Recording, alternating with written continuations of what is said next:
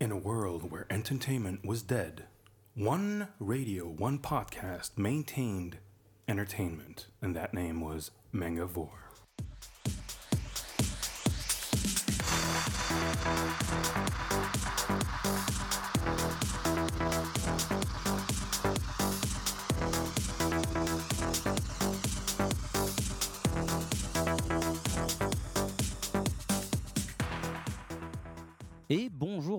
Bienvenue pour le troisième épisode de la saison 6 du podcast mangavore.fr. Bonjour à l'équipe. Bonjour. Salut. Vous l'entendez, une équipe plutôt féminine ce mois-ci. Ouais, girl Ouais, power. Non, je compense entièrement. Oui, Mais voilà, c'est c'est pas ça. vrai du Pas tout, du tout. n'importe quoi. Raconte voilà, quoi. voilà, voilà. Donc Atanor, Faye et Muriel sont là. Il y a plein de gens qui sont pas là puisque Glou nous a quittés. Il est parti euh, Dans d'autres. Oui. Un monde Ouais, bah, bon meilleur, monde débat. C'est vrai que ceci dit, avec 4%, 4 de croissance, je crois. Ouais, je crois que c'est meilleur. Donc voilà. Et puis d'autres personnes qui sont absentes pour des euh, raisons plus ou Bah, moins c'est les obscures. vacances. Forcément. C'est euh, peut-être Eh pour ça. C'est peut-être Bah pour ouais. ça. Donc Muriel, aujourd'hui, tu nous refais de la, de la roulette russe? Tout à fait. Deux animés et demi Deux aujourd'hui. animés et demi. Je ouais. vous expliquerai pourquoi la demi. et demi Euh, le- non, aucun rapport. Il y a un beau gosse dans le et demi. C'est pour ça que t'as regardé. Ouais, il y en a Voilà, le un. elle de est trop forte. La Donc, question je te- Je te essentielle. demande pas du coup ce qu'il y aura dans ta rubrique des beaux gosses. Bah, ok évidemment. Voilà. Et Atanor, Japanar ou Japamiam aujourd'hui? Japamiam aujourd'hui. Japamiam. Ouais. On va se super. régaler. Et notre invité, c'est Grégoire Hello des éditions Kurokawa. Bonjour. Bonjour. Ça va bien? Oui, correctement. Correctement. Bon, je sais pas si tu as vu, on a un peu amélioré le matos par rapport à la fois Ah oui, ça, il y a 4 ça- ans. ça change. Hein, ouais. Voilà, voilà, il y a même des petits jingles, tout ça, tu vois, on va essayer de s'amuser. Euh, et aujourd'hui, on va faire un peu un point sur. bah, la dernière fois que tu étais venu, on avait parlé des 50 Kurokawa, donc on va voir ce qui s'est passé depuis, puisque Bah là, vous oui. approchez des 10 ans. Exactement. Bah oui, oui, ça y est. Voilà. On, Voilà, ça y est, on est rentré en primaire et euh, on, on s'habille tout seul. Eh ben, c'est super, c'est pas mal du tout, pas mal du tout. Et bah du coup, euh, alors au niveau des différents, enfin avant les différentes chroniques qui vont arriver et rubriques qui vont arriver, on va commencer tout de suite avec les news. Breaking news live from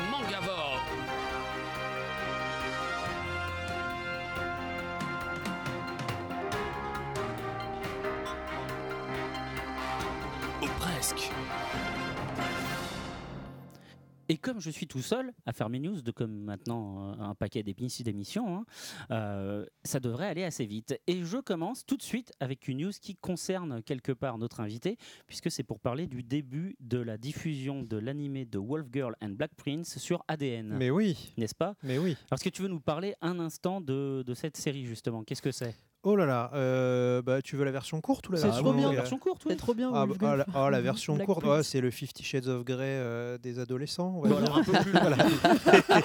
Je m'attendais pas à si court. Tu vois, ah bah, moi, tu cours, Ah c'est ouais, court. non, hein. Donc euh, non, bah c'est euh, c'est une série qui est assez euh, qui est, assez euh, intéressante dans la mesure où je trouve qu'elle renouvelle beaucoup euh, le genre dominant-dominé qui est un petit peu la mode actuellement dans le shojo euh, au Japon depuis 5-6 ans. Mais cette série-là l'illustre de manière vraiment originale dans le sens où il y, a- un petit côté Karekano où justement ça commence bah, comme le pitch, hein, comme le pitch de la série l'annonce, c'est-à-dire que c'est une fille qui a pas de mec, donc elle fait croire à ses copines qu'elle en a un, et elle prend un type en photo au hasard dans la rue, et au final, euh, il s'avère qu'il est dans son école, donc elle lui demande, ouais, fais semblant d'être mon copain. Il dit, d'accord, mais toi, euh, en échange, euh, tu dois m'obéir. Donc, et, N'importe quoi. Non, mais c'est vrai, il- Non, en mais fait, j'adore, j'adore, j'adore. en Mais- échange, tu es mon chien et tu fais tout ce que oui, je mais veux. j'ai- j'ai lu le tome 1, donc je me souviens, mais je trouve Ouais. juste c'est énorme. tu vois. Et, et on se dit, bah voilà, c'est un manga à pitch, c'est-à-dire que ça va être rigolo les deux premiers tomes, et puis après ils vont tourner en rond. Mais pas du tout, parce que à, à la suite de ça, on arrive justement à, à illustrer un peu l'évolution de la relation, euh, qui, est, qui, est, qui, est- qui est plutôt narrée de manière assez euh, intelligente et mignonne. C'est-à-dire que le, le- le lecteur, enfin la lectrice plutôt, même si euh, je pense qu'il y a des hommes qui lisent des shoujo, euh, la lectrice est invitée à, regarder un peu l'évolution de leur relation avec un œil bienveillant, euh, même si bien entendu on est dans le monde des mangas, donc il y a- toujours un ou deux salauds qui essayent de rompre ce lien d'amitié, comme on peut s'en douter. Mais quoi qu'il en soit, la, la, narration est vraiment très fine et surtout, voilà, c'est une, une dessinatrice qui n'est pas encore très connue. Et qui a un trait que je trouve vraiment magnifique. Complètement. Elle dessine hyper bien. Ça, on peut pas? on peut pas le reprocher. Donc euh, chez vous, il y a combien de tomes là, actuellement? Ata Ayuto, euh, il y a trois, Trois, c'est ça, ouais. tomes et on sort le quatrième là bientôt. D'accord, d'accord. Et donc l'animé a commencé le 5 octobre au Japon. Exactement, voilà. Voilà, et du coup, bah, ça débarque chez ADN. C'est toutes les semaines la diffusion C'est oui, c'est un ça, épisode hein par Ouais, semaine, voilà. ça va faire 26 épisodes je crois au total. Voilà, voilà. Et donc il y en a encore pour, euh, pour 6 mois environ. Euh, je vous encourage à regarder l'animé parce que là aussi euh, l'animé est, euh, est réalisé de manière... euh, Alors j'aime pas trop cet adjectif parce qu'on l'utilise pour tout et n'importe quoi, mais euh, pour le coup voilà la réalisation elle est très fraîche dans le sens où il y a là aussi ce petit côté carré-cano, un peu bondissant de la réalisation qui est, qui est très sympa. Et le générique de fin je l'adore, il est... il est dans, dans le style vraiment, euh, comment dire, techno kawaii, euh, qu'on ouais. en- entend ouais, beaucoup en ce moment depuis l'avènement de Pamiu Pamiu. Donc c'est voilà, moi j'aime beaucoup. C'est d'ailleurs pour ça que je l'ai publié d'ailleurs. J'imagine. News suivante. On en reste sur un animé en simulcast, ce coup-ci chez euh, Crunchyroll, puisque c'est un manga qui est plutôt vieux, hein, puisqu'il il a été publié en France il y a maintenant, euh, je sais pas, presque une dizaine d'années. euh, c'est le manga Parasite. Voilà, euh, oui. qui est un manga d'horreur. euh, euh, Un extraordinaire manga d'horreur. un extraordinaire manga d'horreur. Tu l'as lu ou pas, toi Ah oui, moi j'adore. Moi je Moi, pense que c'est un des c'est un des 10-15 meilleurs mangas euh, qui ait jamais été publié euh, en France. Carrément. Ah ouais ouais non. Pas mal, est, pas euh, mal, pas mal. Au niveau de la narration, il est parfait. C'est juste que comme il est comme il est moche, bah, les, les gens l'ont pas Et acheté. quoi. encore, un style c'est graphique pas très particulier. voilà je, parti- je- je dirais pas moche, mais effectivement. Ah non, euh, moi je trouve pas ça très, moche. très différencié du manga en tout cas. Moi je trouve pas ça moche, mais quand tu montres ça aux gens, ils disent ah c'est moche. ça serait, pas. ça serait ouais, plus euh, du, euh, du graphic novel que du manga. euh, Oui, tout à fait. C'est ça, ouais. Voilà.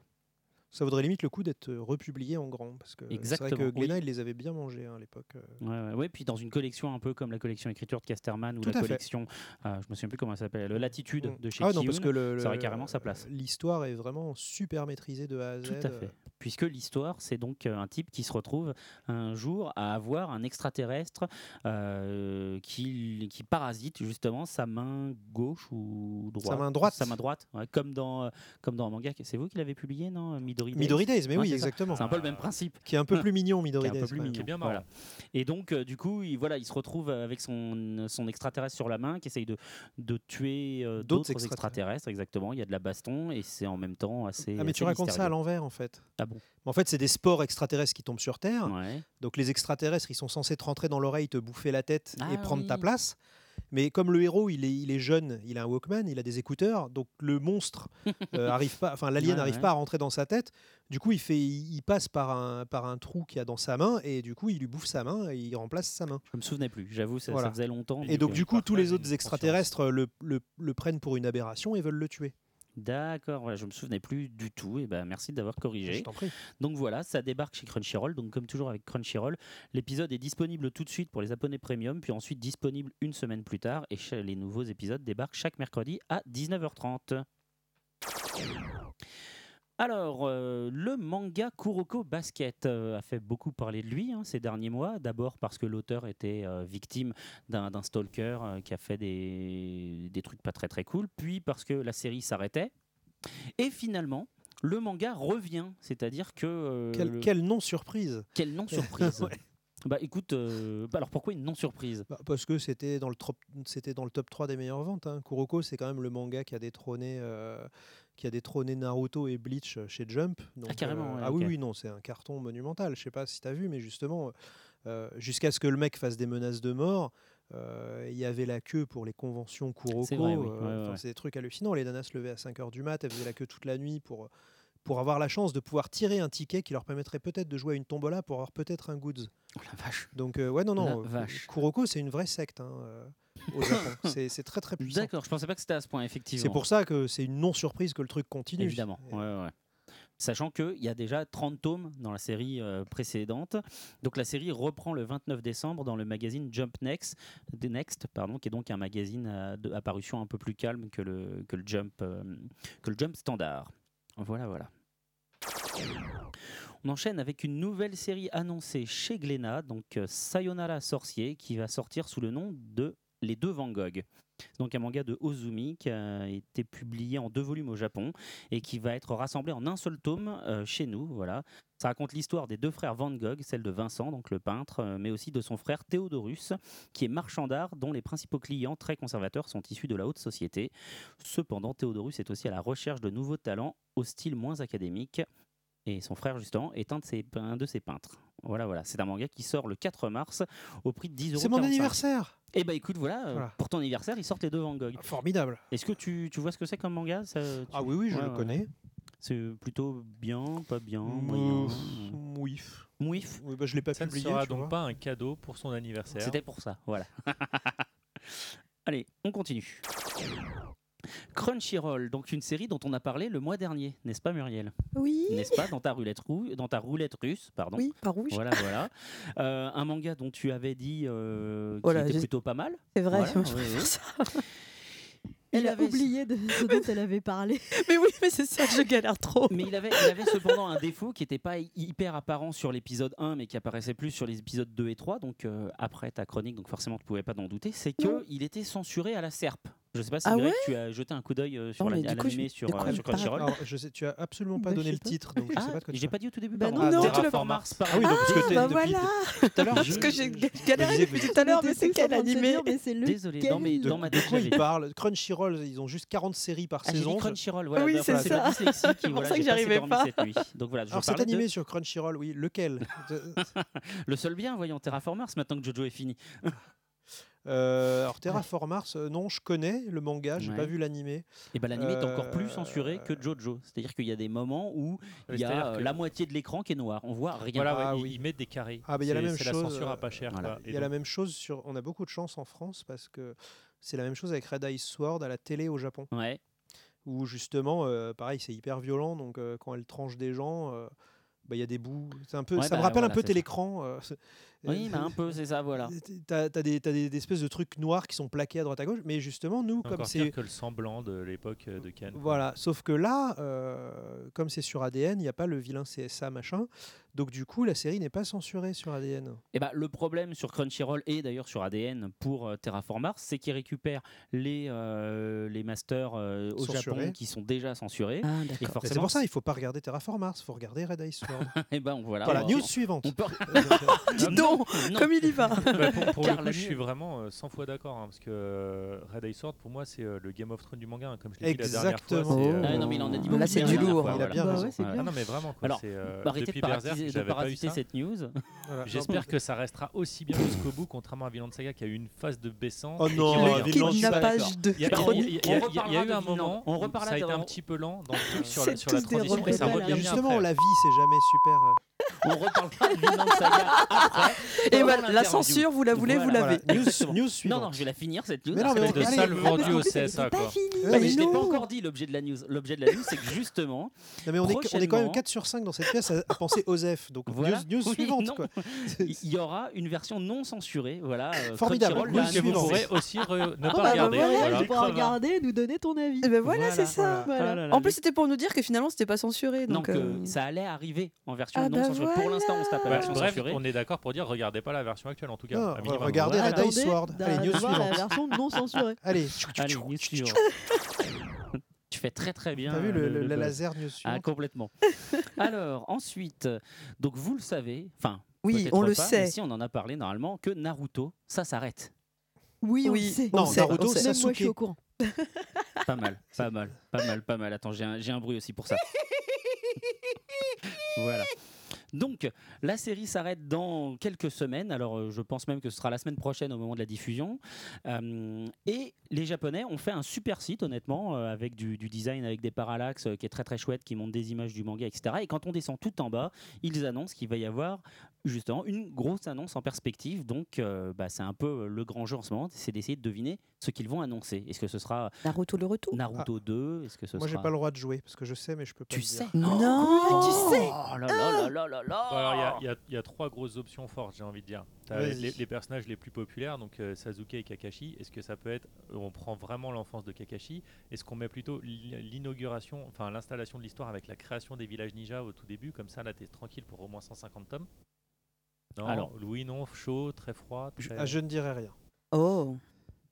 Je vais insister avec ça, je te le dis à chaque fois, mais j'ai vraiment besoin que tu le colles. On t'entend pas. sinon-. Non, retire, retire ton pouce. Retire ton pouce et colle Le le. relou. Voilà, et là on t'entend. Je sais pas où il est passé la mousse avant. Voilà, Mhm. parfait. Bon, news suivante. Alors, on retourne chez ADN, juste pour dire pour les gens qui ne sont pas fans de regarder les, ép- les épisodes devant, enfin sur le site internet, etc. Maintenant, il y a sur le site une- un système de téléchargement et sans DRM, ce qui vous permet donc, euh, moyennant un système de points que vous cumulez, vous pouvez ensuite télécharger vos épisodes et les regarder tranquillement sur votre box, sur votre euh, système, je ne sais quoi, etc. Mais c'est quand même un système qui est très pratique parce qu'il y a des gens en France particulièrement qui sont allergiques au SVOD, au système où on est bloqué devant une interface. Bah, même au-delà d'être bloqué devant une interface, tu pourrais être bloqué dans une application, mais si tu peux pas avoir de mode offline, c'est surtout ça qui est chiant quoi. En Mm, plus. mm, mm. Si tu veux regarder tes épisodes de, de Red Ice Sword ou de Wolf Girl dans l'avion, euh, C'est ça. Avec ADN, c'est plus possible. Mais maintenant, enfin jusqu'ici, c'était pas possible. et désormais ça l'est. Maintenant, c'est possible. Voilà une news intéressante. voilà. Qu'est-ce que tu nous emmerdes avec euh, euh, Il est, il salaud. est gentil là. Ah, il est méchant. hein. Donc voilà, comment ça fonctionne? Il faut être un utilisateur euh, premium ou standard abonné depuis plus de deux mois pour avoir des crédits de téléchargement utilisables dans un délai de un mois. Euh, voilà, le téléchargement d'un épisode coûte un crédit et à partir du lancement, on peut télécharger le même épi- épisode 20 fois dans un délai de 7 jours. Une Voilà. fois que tu as voilà. téléchargé sans DRM, tu te fais une copie et c'est bon. donc, euh. Oui, voilà. Oui, voilà. Non, mais au moins comme ça, euh, voilà, c'est plutôt, c'est plutôt sympa. Suivant.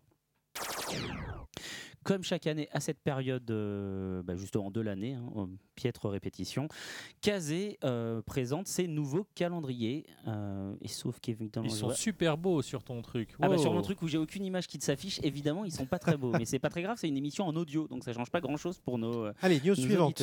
enfin, il Eh, il est trop Il fort. C'est clair. Mais on voit rien. Mais Il c'est faudrait lui filer pour le leur dire. C'est pour leur dire que euh, les calendriers, il y a Naruto Shippuden, One Piece, Bleach ou les Tortues Ninja, ce qui est quand même euh, Ah bah, les un Tortues peu Ninja, ça m'intéresse. Ah oui, le. Eh bah, Tortue tu vois, Ninja. tu vois. Et ce sont des calendriers qui sont disponibles en grande surface depuis le 1er octobre, un- octobre à partir de 9,99€. Et donc, euh, mois après mois, il y a en tout 6 illustrations couleurs euh, des univers euh, bah, voilà, euh, que Il je n'y viens a, de y a pas de beau gosse quoi. Alors, bah, les Tortues Ninja, Bah attends, mais Raphaël. Attends, avec Kazé Bah, Jones. Splinter, quoi. Splinter. bah oui, attends. Ah, Excuse-nous de pas être zoophile, hein, mais bon. Quoi, un rat en robe de chambre Merde. oui, voilà. Qu'est-ce que tu demandes de Qui a plus parlé de. Dominique Ah, Strauss-Kahn Voilà. Ils sont, ils sont- Qui a dit, excusez-moi, je difficiles, hein, sortais de la Ah douche ouais, ouais, Ah, non, ils sont exigeants. En plus, ils sont en forme là, les Tortues Ninja. Elles font du sport et tout. Ah, Enfin, elles sont, euh, exactement. ouais. Non, non, je suis, je suis assez d'accord. Non, vous êtes difficile. Allez, on continue. On reste chez Kazé avec la collection Kazé Kids qui va proposer une adaptation en BD de Hello Kitty. Oh, c'est trop Oh, mignon. Bah ouais, c'est clair. C'est marrant, ça s'appelait Coffee, tu vois, la news. Ah. Non, je sais pas, je me demande est-ce qu'ils vont mettre un système de points et au bout de 10 mangas, tu peux l'échanger contre un vibromasseur Hello Kitty, euh, c'est par exemple? Et Voilà, voilà. l'émission. Faut toujours que tu gâches tout. Ça fait à peine un quart d'heure et déjà. Et ça lui ça manquait, ça lui manquait, ça. lui Ah, manquait. bah mais, les filles, il faut pas vous laisser faire. N'est-ce pas? Oh, Bah bah. non, mais bon, après, euh, c'est demandez- plutôt une bonne idée. hein. Alors, mais- Ah. ah bah voilà. tu vois. Oh, d'accord. Mais tu, tu, tu ne te tiens plus là. Ah bah, là, je crois qu'est-ce Tu me connais Depuis quand je me tiens C'est vrai, c'est vrai, c'est vrai, c'est vrai. Bon, alors tout ça pour dire que ça débarque euh, en librairie le 19 novembre. Le vibromasseur Oui, absolument. Il débarque. Waouh Avec en cadeau un manga. Exactement. Ah, Qu'est-ce c'est que pas vous voulez que mal je fasse comme opération. Comment Qu'est-ce que vous voulez que je fasse de ce livre, euh, monsieur je suis...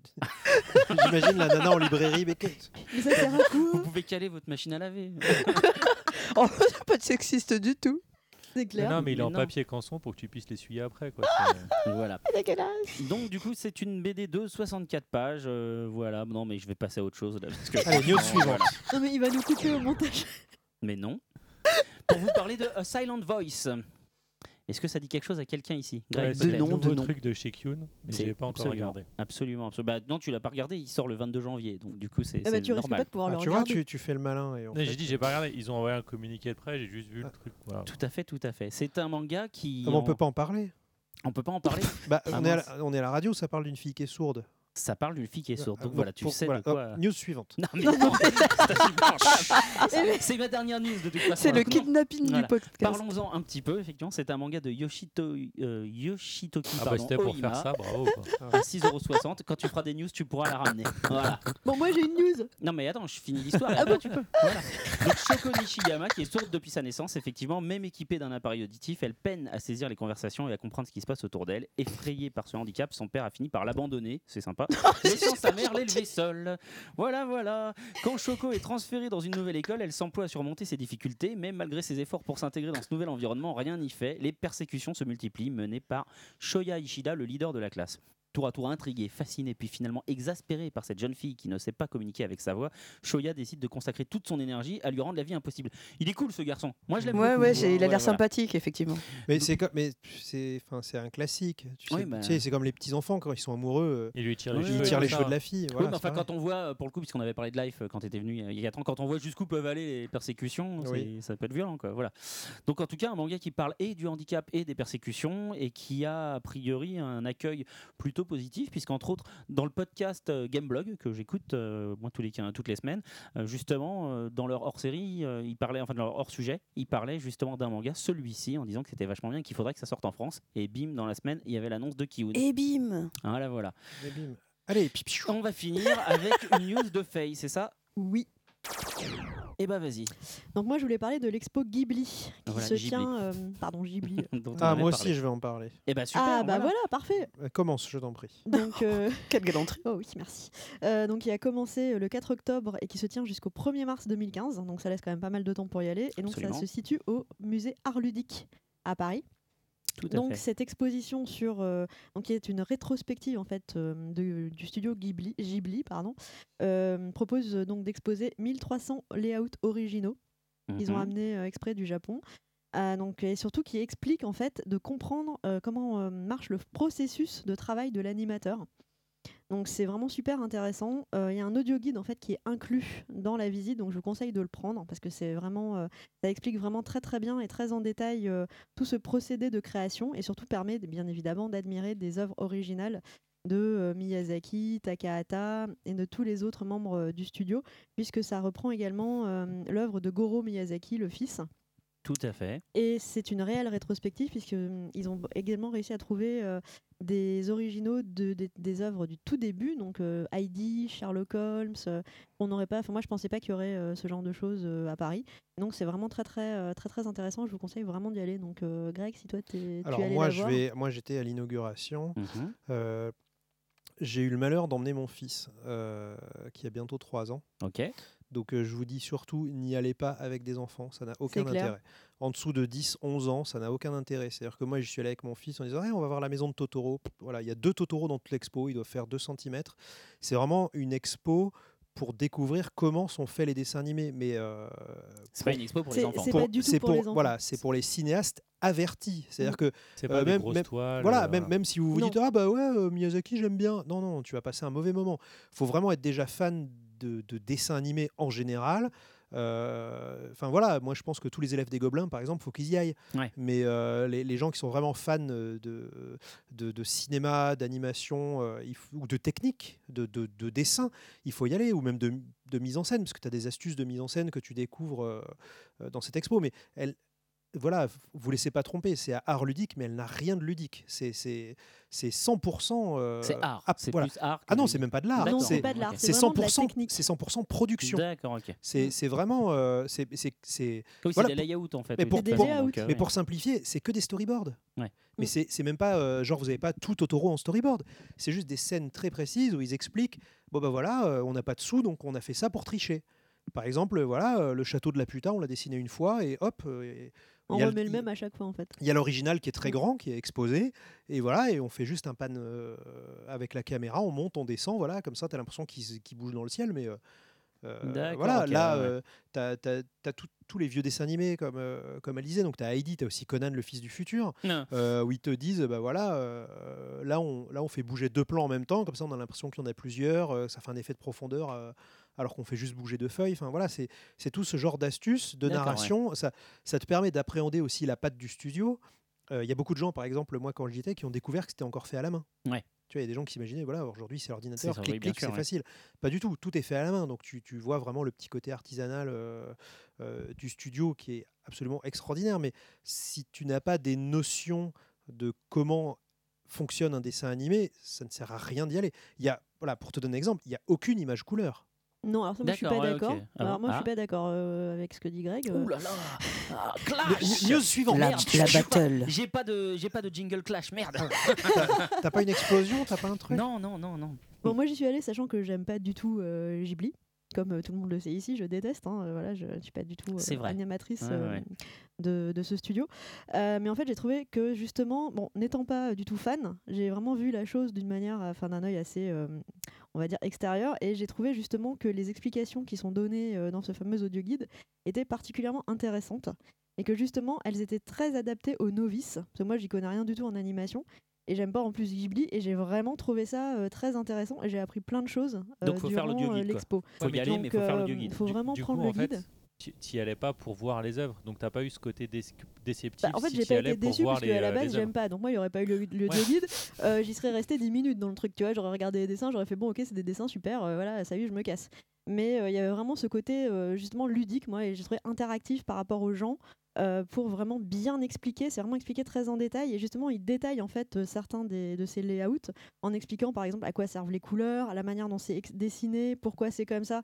Enfin donc je trouve pas qu'il y ait un côté inintéressant. euh, Ah, je dis pas, je dis pas que c'est inintéressant. Au Mm. contraire, c'est passionnant.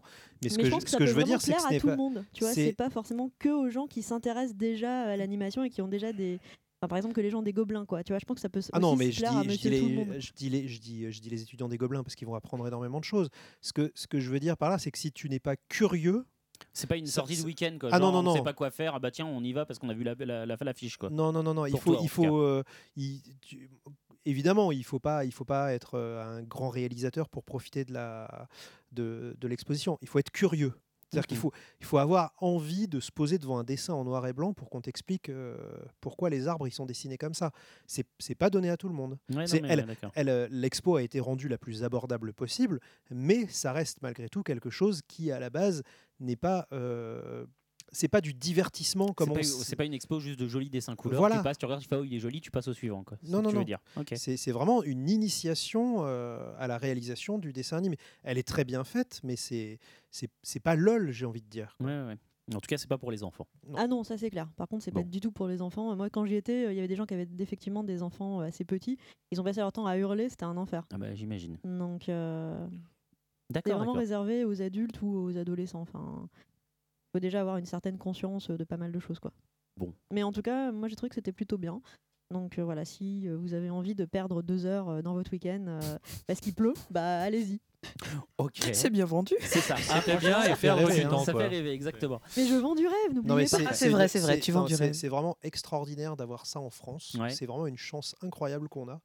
Et euh, euh, vraiment, je recommande d'y aller, mais uniquement si vous êtes suffisamment curieux pour vous intéresser à comment sont faits les dessins animés. OK, OK. Hold it! Well, this is a sample. And this is not a sample, it's an example. Yado in a lege lege style. Mm, poke, poke, poke, Pokemon. Yado, come in! Yan, yan, ayan. Donai yanen, yadon. Yan, yan, ayan. Donai yanen, yadon. 朝日と一緒に起きた夢見て昼まで寝ている。やどん。ピンクのお肌は茹ですぎじゃない。もともとなんだな。やどん。でっかいお口はコンビニみたい。いつでも開いてる。やどん。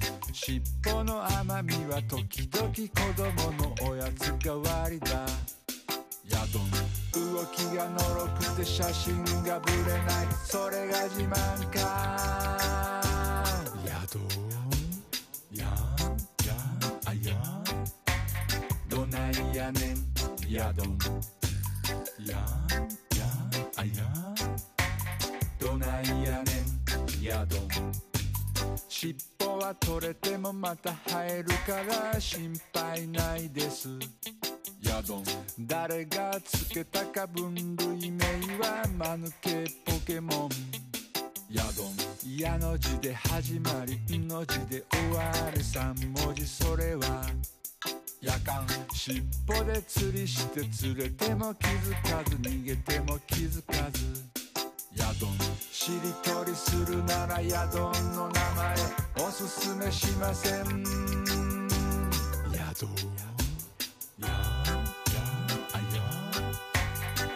ないやねんヤドンややあやどないやねんヤドンあくび一つで一雨降らせる雨乞い伝説ヤドンでもさっきから雲一つなし伝説どうなってんだヤドン尻尾にシェルダー噛みつけヤドラン進化も間抜けなヤドン。世界のどこかにヤドン。はいるぜ君の後ろにもヤドン。山かけ月見天ぷら五目カレー南蛮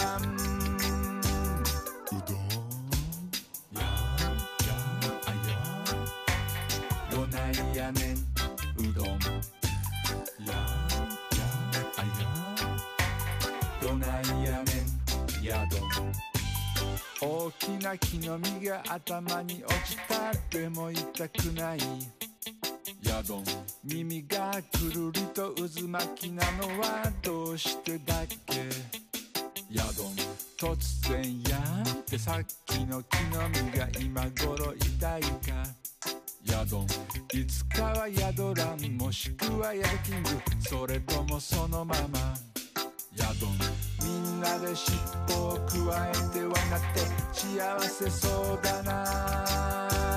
ヤドンややややややややどん Alors, euh, tu veux donc un peu. Alors, ce, sur reggae japonais. euh, Ah, moi j'ai kiffé, ça reste Ouais, dans la c'était tête. très quoi. sympa. Yann, Ouais. Yann, ah, Yann, Donayaden, Yadon. Ah, tu le fais bien. hein. Donc, euh, bah vas-y, parle-nous-en un peu. Bah alors, c'est une chanson gag euh, qui a été euh, faite cet été euh, autour de Yadon, donc qui est le nom japonais de, de Ramolos. Et donc, c'est une chanson qui est bourrée de jeux de mots où il raconte euh, un petit peu la vie de, de Ramolos, mais euh, avec, avec des paroles assez humoristiques et qui restent bien dans la tête. Par exemple, ils disent voilà, euh, tout comme les supermarchés, il a la bouche ouverte 24 heures sur 24. euh, voilà, ce, ce genre de gag. euh, D'accord, d'accord, d'accord. Personne ne sait ce qui lui passe dans la tête. euh, Enfin voilà, c'est c'est assez rigolo. vrai. Bon, en français, euh, voilà, quand j'en parle moi, ça, ça rend rien du tout. Mais en japonais, il y a des jeux de mots. Enfin, c'est c'est une chanson rigolote. Voilà. D'accord, d'accord, d'accord. Bon, eh ben, écoute, peut-être un jour une version française. Ah, j'espère, j'espère. Sait-on jamais Ils avaient bien fait une version française du poker arabe de mémoire. Mais oui. Voilà, donc euh, pourquoi pas, pourquoi pas. Bon, Bon courage au traducteur du coup. Ah bah par contre oui, voilà, exactement. C'est toujours compliqué de traduire un manga avec des jeux de mots. Tu en sais quelque chose Oh là euh, là, Avec oui. euh, entre autres Jésus et Bouddha. et- Oh mon dieu. Oui. On en parlera tout à l'heure peut-être. Pour l'instant, on va parce que quelle heure il est là hein Il est oui, chez nous il est 14h30. Personne n'a mangé à midi quasiment, donc je crois que ça va être l'heure d'enchaîner sur la rubrique suivante euh, dès que je retrouve mon jingle. Alors, c'est où? Voilà. Japamiam, la rubrique des gourmets japonais. Sauf qu'effectivement, le chroniqueur a posé son micro et amène des jolies assiettes. Waouh. Voilà. T'as bien, fait de- t'as bien fait de venir. hein. Ah ouais, mais j'ai, mais j'ai- attends, mais j'ai mangé comme un, comme un porc avant de Ah bon venir. Ah Bah mince. C'est bien, ça nous en Mmh, fera ça plus pour nous. Exactement. Alors c'est particulièrement con parce que c'est un double Japamiam, encore une fois, plat et dessert. Encore? J'ai fait des onigiri et après j'ai fait des crèmes brûlées au matcha. Aïe, aïe, aïe. Yo, Oh man. là là Parce que comme dans Yadon, Trop bien. moi il y a de l'herbe et du coup il y a du verre. D'accord. Ouais, Bah, mais mais Il est trop fort, il est mais vraiment attends, je suis un peu fort. dégoûté. Pourquoi tu m'as dit, tu m'as pas dit de venir le ventre vide? Je, en fait, euh, comme tu es arrivé à 13h, je pensais que tu n'aurais pas mangé ou quoi que ce soit. Ah bah. Voilà. Donc voilà, donc juste une Bah, c'est petite malin, pause ça. de deux secondes temps je- m'excuse frigo. Ah ouais, Et, non, euh, là, après, je suis je- overdeg. hein. donc aujourd'hui, euh, je vais vous apprendre à faire des onigiri et euh, de la crème brûlée au matcha. Donc les, euh, les onigiri, c'est pas, euh, ça vous a plu? C'était Ah oui. très très bon, très très très bon. C'est très bien. Muriel est encore en train de manger. J'ai trop mangé. Bah merci, ça me fait, ça me fait plaisir. Et euh, donc pour euh, faire des onigiri, la première règle, c'est de choisir du bon riz. Donc euh, du riz japonais euh, à sushi, euh, donc euh, un peu rond et euh, un peu gluant, c'est euh, c'est parfait. Euh, Alors, l'astuce, on a le droit de citer des marques ou pas? Ouais, bien sûr. Euh, CSA ne veille pas, ne, ne Je sais- veille je sais pas si vous avez vu, mais en ce moment chez Carrefour, c'est la folie sushi. dans la Ah plupart des ouais Ouais. voilà dans les dans la plupart des des, des, des- des hyper Carrefour maintenant tu as un rayon sushi où tu as, des asiates euh, qui préparent des sushis devant toi euh, et dans ces rayons là truc hallucinant hein, euh, c'est Carrefour mais tu as de l'umeshu tu as du saké tu as, des produits japonais comme euh, comme de la sauce au sésame enfin des trucs euh, assez hallucinants et tu as du riron spécial sushi donc c'est plus la peine de se prendre la tête pour en trouver en fait Ah bah, tu vois, j'ai un carrefour juste derrière chez moi et je me suis pris la tête et ils n'avaient pas ma marque habituelle et je me suis un peu, un peu planté. Donc, euh, j- j- Ouais. j'irais merci pour cette Ah oui, astuce. oui, surtout que, euh, voilà, on va pas dire où on est là, mais euh, je le connais aussi, le carrefour qui est juste derrière. Et euh, oui, Ils effectivement. l'ont réaménagé il n'y a pas longtemps. Voilà, il y, a un- il y, a un- il y a un Pakistanais donc, qui fait des sushis devant toi et il y a un rayon euh, avec des produits japonais. Et c'est ce rayon, c'est tout le temps? Enfin, c'est toute l'année ou c'est juste. Ah ouais, ouais, bah, ils ont, euh, c'est comme, bah, c'est à côté du rayon. euh, Ah, c'est un en- vrai rayon. C'est entre, entre les légumes et, le- et la poissonnerie. Il y a une espèce de bar avec euh, deux types qui, qui font des sushis toute la journée et puis tu achètes les sushis à la barquette. Et sur le côté, tu as de la bière japonaise, tu as de la sauce au sésame, enfin tu as tous ces trucs-là. c'est Oh, C'est sympa ça. Et donc, tu as du riron pour les sushis. Et ben nickel, donc euh, j'en referai euh, bientôt, je pense, avec, euh, avec du riz de chez. De Bah, chez je Caro. reviendrai bientôt, je pense. Avec plaisir. Ça marche. Euh, je ferai peut-être un truc pour Halloween. Si jamais vous voulez faire une édition spéciale, là j'ai repéré plein de recettes. Genre cupcake à la citrouille et tout ça. Ouais, exactement. J'ai aussi Trop trouvé une, une recette de, de Dragon Ball en dessert. Mmh. Ok, donc pour, euh, pour revenir à la recette, donc une fois que vous avez fait cuire vos riz, votre riz, oui, euh, c'est la, la journée où vous allez niquer tous vos bols, hein, parce que vous, vous allez préparer euh, des petits assortiments dans plein de bols différents. Donc un assortiment de furikake, un assortiment de graines de sésame, de graines de wasabi, du thon en miettes si vous voulez, du saumon en miettes. Idéalement, il faut le faire un peu sécher pour qu'il accompagne bien le côté croustillant des algues. Euh, donc euh, vous, le faites, euh, vous le faites griller et après vous le faites au four pendant très longtemps à température très basse. Des feuilles de nori, donc ça vous sera utile. Donc encore une fois, hein, l'astuce pour les feuilles de nori, c'est le côté brillant à l'extérieur et le côté pas brillant vers l'intérieur. Là, dans ceux que j'ai fait aujourd'hui, bah, il y avait des mélanges avec ciboulette, coriandre et cornichons hachés, euh, avec un peu de, de viande hachée cuite, euh, d'autres euh, au saumon et, euh, et aux feuilles de nori, avec un peu de furikake. Euh, d'autres euh, purement euh, graines de sésame, d'autres euh, avec euh, du poulet rôti et euh, le mélange précédemment cité de, coriandre ciboulette et, euh, de cornichons hachés. Et euh, vraiment, voilà, vous préparez votre, votre petit triangle de riz en le, en le tassant, en vous lavant les mains à peu près euh, toutes les 5 secondes. Et euh, au bout d'un moment, vous abandonnez, vous prenez le moule, et le moule, c'est vraiment tellement plus facile. Non mais L'aveu eh, l'aveu d'échec. c'est clair. Non mais vraiment vraiment bah, j'ai pas j'ai pas encore la bonne méthode euh, avec la pratique ça viendra c'est pareil si on regarde ceux que j'ai enroulés complètement dans, dans l'algue euh, bah, il y en a plusieurs moches et euh, un qui est vraiment vraiment propre donc euh, selon la taille de votre onigiri il faut recouper un carré dans votre euh, dans votre nori euh, pour qu'il soit à peu près trois fois plus haut que votre onigiri vous placez votre onigiri au centre et ensuite par rapport à la base euh, la- vous coupez en diagonale les deux traits, euh, deux traits du triangle. J'ai pris- j'ai fait des photos que je mettrai sur le site voilà, pour bien, ce pour sera bien mieux, ouais. illustrer. Ouais, ouais. Et vous coupez euh, verticalement au milieu et après en fait euh, c'est un simple, euh, un simple, simple rabat pliage. avec euh, pour la partie quand l'algue revient sur l'algue, là il faut mouiller un peu pour que ça colle. Oui. Et quand c'est sur le riz, il n'y a pas de problème, ça colle déjà. Ok, ok. Et voilà, et après bah, vous avez juste à, à déguster. Euh, je mettrai un peu plus de détails de recettes euh, selon les mélanges, mais vraiment vous pouvez faire les mélanges que vous voulez. euh, je pense que ça se rate pas. Ouais, pas puis ouais, voilà, c'est pas hyper compliqué. Et puis en même temps, franchement, c'était hyper bon. hein, C'était Alors, faut, faut peut-être donner une délicieux. petite astuce, il faut pas les mettre au frigo les onigiri parce que froid le, le riz durcit Ah, et euh, le côté farineux euh, ressort. Il faut vraiment les manger à température ambiante.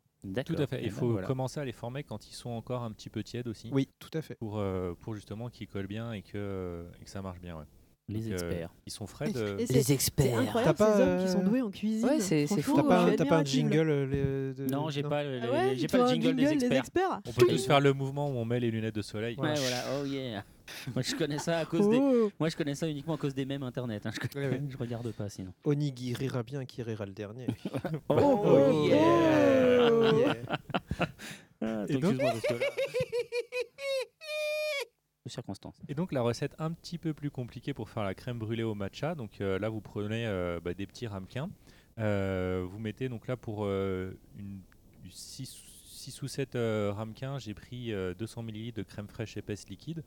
Donc là, bah, de la Elevir ou n'importe n'importe laquelle marche. 160 ml de lait, 4 cuillères à soupe de matcha. Donc là, j'ai pas trouvé le matcha habituel complètement, complètement nature. Là, c'est un qui était mélangé avec un petit peu de jasmin. Ce qui lui a donné un goût qui a. Il était délicieux. Ce qui a donné une, Mm. a- une amertume en arrière-goût euh, assez surprenante. Ce qui a Ah, donné un ça petit connaît goût un de petit côté jasmin, parfumé, euh, très sympa, Je ouais. n'aime pas le Ouais, ouais. jasmin. Donc, bah voilà. donc essayez. Euh, donc dans une, euh, dans, un, dans une casserole, vous euh, mettez euh, le lait, la crème et le matcha et vous, vous utilisez votre fouet. Donc euh, le fouet de cuisine ne faille pas l'autre. Oh. Euh, désolé, Dommage. Ouais, c'est clair. Val, je suis sûre que t'as un fouet. plusieurs du coup, un de cuisine et un autre. Mm. C'est bien, c'est ce qu'il faut. Et- ok, donc on revient. Donc vous fouettez euh, bien jusqu'à ce que le matcha soit complètement euh, dissous dans, dans le lait. Et euh, dans, un, dans un deuxième bol, vous mettez deux jaunes d'œufs et 4 cuillères à sucre de sucre roux. Euh, c'est important de préciser parce que du sucre roux ou, ou de la gervoise et euh, vous utiliserez du, du sucre cristal. La gervoise, quoi, la Il, voulait dire vergeoise. Vergeoise Vergeoise. Ok, bah, je suis un peu dyslexique de la bouffe des fois. C'est peut-être pour ça que des fois, quand je demande, il est, elle est où votre gervoise? Ah t'en oui. as pas. Eh ben, il y en a pas. Il y en a pas. Merci de bah non, m'avoir le, le rayon compris. animalerie, c'est Je pas- t'en prie, Valentin. C'est ça, plaisir. voilà, C'est exactement. ça, c'est des- c'est un mélange de gerbille haché ou trucs comme ça. C'est- C'est dégueulasse. Euh, donc là, vous mettez, euh, vous fouettez jusqu'à ce que le mélange euh, pas blanchisse, parce que du coup, du jaune d'œuf et du sucre roux, ça deviendra pas blanc, mais soit vraiment bien homogène. Et après, vous le versez petit à petit dans la casserole que vous mettez à feu doux. Et euh, là, vous passez une spatule plate pour mélanger délicatement, pour éviter de, de casser, euh, de, ca- de casser le mélange. Euh, là, 5, à 6 minutes selon la vitesse de, de mélange su- suffiront. Et vous versez la crème dans vos ramequins, vos ramequins que vous placez dans un- une espèce de plat à lasagne, hein, par exemple, dans lequel vous allez mettre de l'eau, de l'eau chaude. Et euh, pour éviter de, mettre de l'eau dans vos ramequins, bah, vous mettez pas tous les ramequins dans le plat. Vous mettez quelques ramequins, vous versez l'eau, puis vous mettez les derniers ramequins après. Et là, vous enfournez euh, 25 minutes à euh, 150 degrés. Puis vous le sortez une fois que c'est cuit. Vous attendez un petit peu pour pas vous brûler. Hein. Conseil de quelqu'un qui s'est brûlé. vous, les mettez au frigo euh, pendant euh, une petite heure. Et euh, ensuite, vous les, euh, vous les sortez, vous mettez le sucre cristal. Et là, vous les passez au chalumeau. Donc, euh, pour les enfants qui nous écoutent, malgré le, le interdit au moins de 18 ans du podcast, bah, demandez à vos parents d'être présents. Ouais. Et, et vous caramélisez avec le chalumeau. Donc le chalumeau, vous pouvez acheter vraiment du mini chalumeau de, de cuisine, c'est c'est pas mal. Le chalumeau moyen est beaucoup plus rapide. Euh, la petite astuce, c'est que euh, n'achetez pas dans un truc de spécialisé cuisine vos recharges parce qu'elles coûtent un bras, alors que c'est les mêmes recharges que les recharges de briquet dans les, euh, dans les bars tabac, Mmh. Exactement. qui pour le coup vous coûtent que 3 euros. Donc euh, L'astuce d'Atanor. allez-y. Ouais, le conseil crevard. Il me manque aussi un jingle. Ouais, il manque le jingle du conseil crevard. ouais. Ah Bah écoute, tu pourras apprendre dans Ouais. les aventures de Scrooge, hein, euh, le, le su- le super, euh, super opéra euh, de Nightwish. C'est, euh, je sais pas si vous avez écouté, non, bref, je, je digresse. Mais euh, du coup, après, vous remettez au frigo et vous les laissez euh, bien, bien reposer. Euh, le plus longtemps possible en fait pour que la crème redevienne épaisse. Là, je les ai pas laissés assez fige. longtemps pour qu'elle fige et euh, parce qu'elle sera, elle aura refondu avec le passage au chalumeau. Eh oui. Absolument. D'où la- d'où le truc. Et, euh, et vraiment, c'est c'est bon parce que le, le côté craquant qui ajoute le sucre avec le côté doux amer de- du matcha, c'est euh, c'est nickel. Le mélange est très sympa. Mm, C'est gourmand, très C'est très gourmand. Non, mais il a compris la mécanique. hein. Ah Il oui. a compris la mécanique. Et voilà, et c'était tout. Eh bah super, écoute, euh, c'était très bon. Nous, on a encore bien mangé, donc on vous là invite là. à imiter euh, Atanor chez vous pour vous aussi bien manger. Mm, Tout Voilà. à fait. Et du Et coup, invitez-nous, vous avez le droit. On adore venir goûter les plats. Chez les gens. c'est ça, tout à fait. On se déplace dans toute la France. Ouais. Alors du coup, je sais On que va la- lancer, j'irai podcaster chez vous. C'est ça. Mais tout à fait. Alors je sais que la, di- Super je bonne sais idée. que la digestion est difficile, Ah ouais, Greg, là, je, mais on va j'ai ceci le dit, ventre plein. se tourner vers toi puisque il est l'heure de s'intéresser à l'invité. On est tous tournés. Mais qu'est-ce que c'est? Mais qu'est-ce que c'est? Mais qui est-il? C'est le livreur de pizza? Une machine à Un café animal sans CO préhistorique partouzeur de droite, bordel Un extraterrestre Ben non, c'est l'invité. Et l'invité, on l'a dit en début d'émission, c'est Grégoire Hello, qui est donc directeur de publication, Collection. co- de collection, pardon, chez Kurokawa. Voilà. Donc, est-ce qu'assez rapidement, déjà, tu peux nous rappeler ce que c'est qu'un directeur de collection, euh, ce que tu fais euh, chez Kurokawa? Oh, bah, c'est le mec qui est payé à lire des mangas. Bien, C'est bon, ça. Ça, c'est pas mal. Non, il y a. Ça, c'est un pas- boulot cool, hein. C'est pas que ça. Non, non. euh, Non, t'es aussi payé pour aller à Japan Expo en- ouais, voilà, euh, déguisé en chat. Euh, c'est non, en fait, mon, mon, mon travail, c'est de détecter euh, les nouvelles tendances, de voir un petit peu ce qui pourrait euh, être pertinent de, de publier en France. Et une fois que j'ai découvert ce que c'est, bah, c'est de les négocier avec euh, donc soit l'éditeur, soit l'auteur euh, original japonais. Une fois que c'est fait, il faut encore embaucher les traducteurs. Et après, bah, je, je check les traductions, je les retouche euh, le cas échéant. Une fois que c'est fait et que le livre est quasiment prêt, il faut encore que j'aille le présenter au distributeur. Parce que le distributeur, après, il va aller en librairie, dire au libraire Hey, il y a ce truc-là qui est vachement bien, il faut que tu me l'achètes. Donc, il faut pourquoi c'est Mais vachement voilà, il bien. faut qu'ils sachent pourquoi c'est vachement bien. Donc, il faut que j'aille briefer ces gens-là.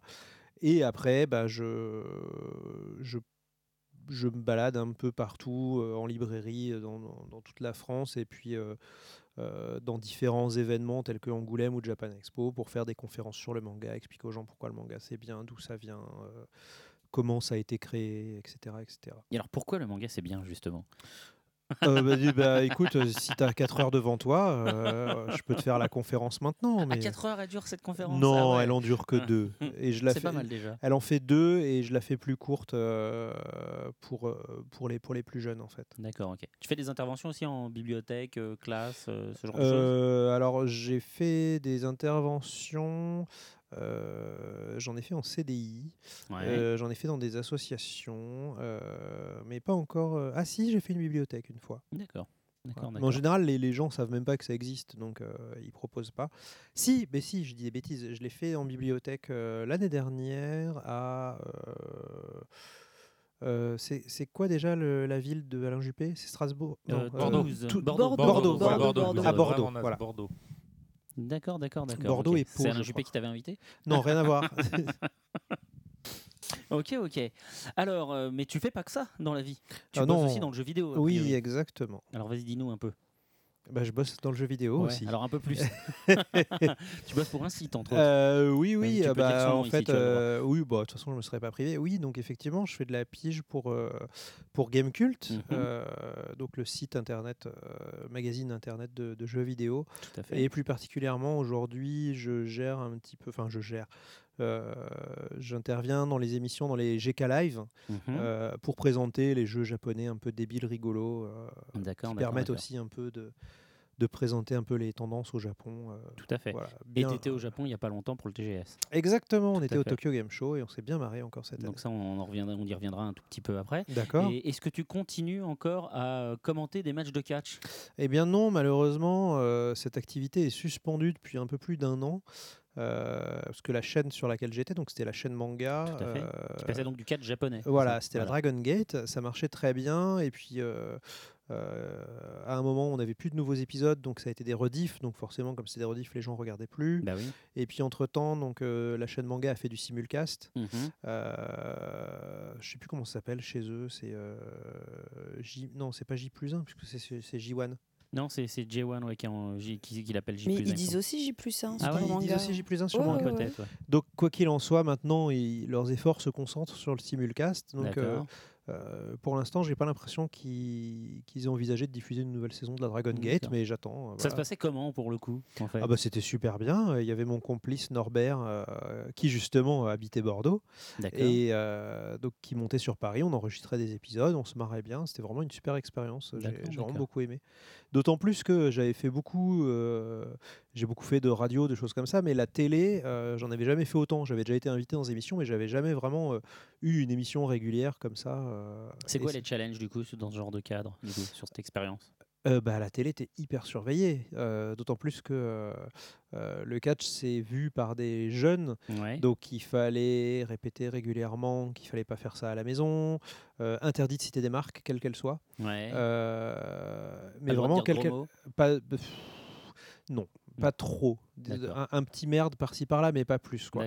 Mais euh, non, c'était, euh, il, il fallait suivre les les consignes euh, du CSA à la lettre. C'est-à-dire qu'on pouvait même pas citer Facebook ou Twitter.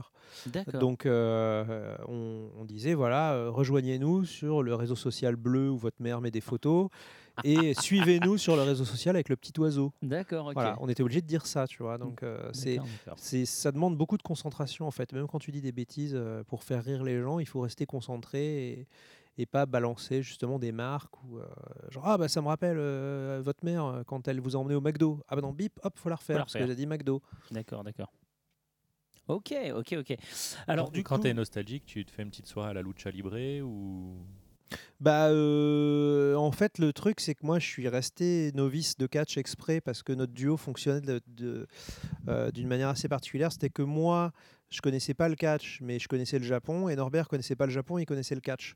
Et donc en gros euh, on, s'envoyait des vannes là-dessus. C'est-à-dire que je disais bah oui euh, voilà on est à Kobe la capitale du bœuf etc. etc. Oh, mais ils sont fous ces japonais. Et lui par contre il disait voilà un super coup machin. il, il commentait les prises il commentait ça de manière technique. Moi, je disais, mais ils sont fous ces catcheurs. Enfin, voilà, on avait vraiment euh, cette espèce de, de- de duo qui fonctionnait très bien. Donc, j'ai essayé de pas trop m'intéresser au catch pour justement euh, garder cette euh, garder, garder le, le regard neuf. D'accord, d'accord.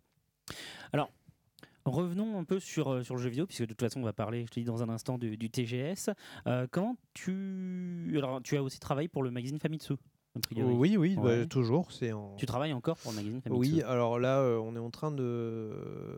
Bon, là, je peux en parler parce que je pense qu'il n'y a aucun lecteur japonais qui écoute ce podcast. Euh, on, Je est en train, pas. on est en train de préparer un magazine en ligne euh, sur lequel j'interviendrai. Et euh, voilà, c'est en, c'est en cours de route. D'accord. Comment t'en es arrivé à travailler pour Famitsu? Parce que bon, c'est quand même pas. Euh, c'est très long, tu veux tout savoir ou pas? Bah, euh, faut voir, ouais. Enfin, ça dépend, c'est très long, euh, deux heures et demie ou c'est très long Non, quoi c'est très long, 4, 5, 6 Ouais, minutes. bah allez, quoi. vas-y. Je sais pas si c'est très intéressant, mais bon. On est prêt. Euh, On jugera. euh, On donc, t'interrompt si. On remonte en 96, euh, à l'époque de cartooniste, Ouais. euh, où je sais pas si tu te souviens, euh, Mikimoto était venu, Euh, dessinateur J'en ai entendu de, parler, effectivement, j'y étais pas, mais ouais. dessinateur de Macross, euh, qui était accompagné donc par le rédacteur en chef de Animage, Mhm. qui est un magazine japonais euh, très connu de dessin animé. Donc voilà, on a sympathisé.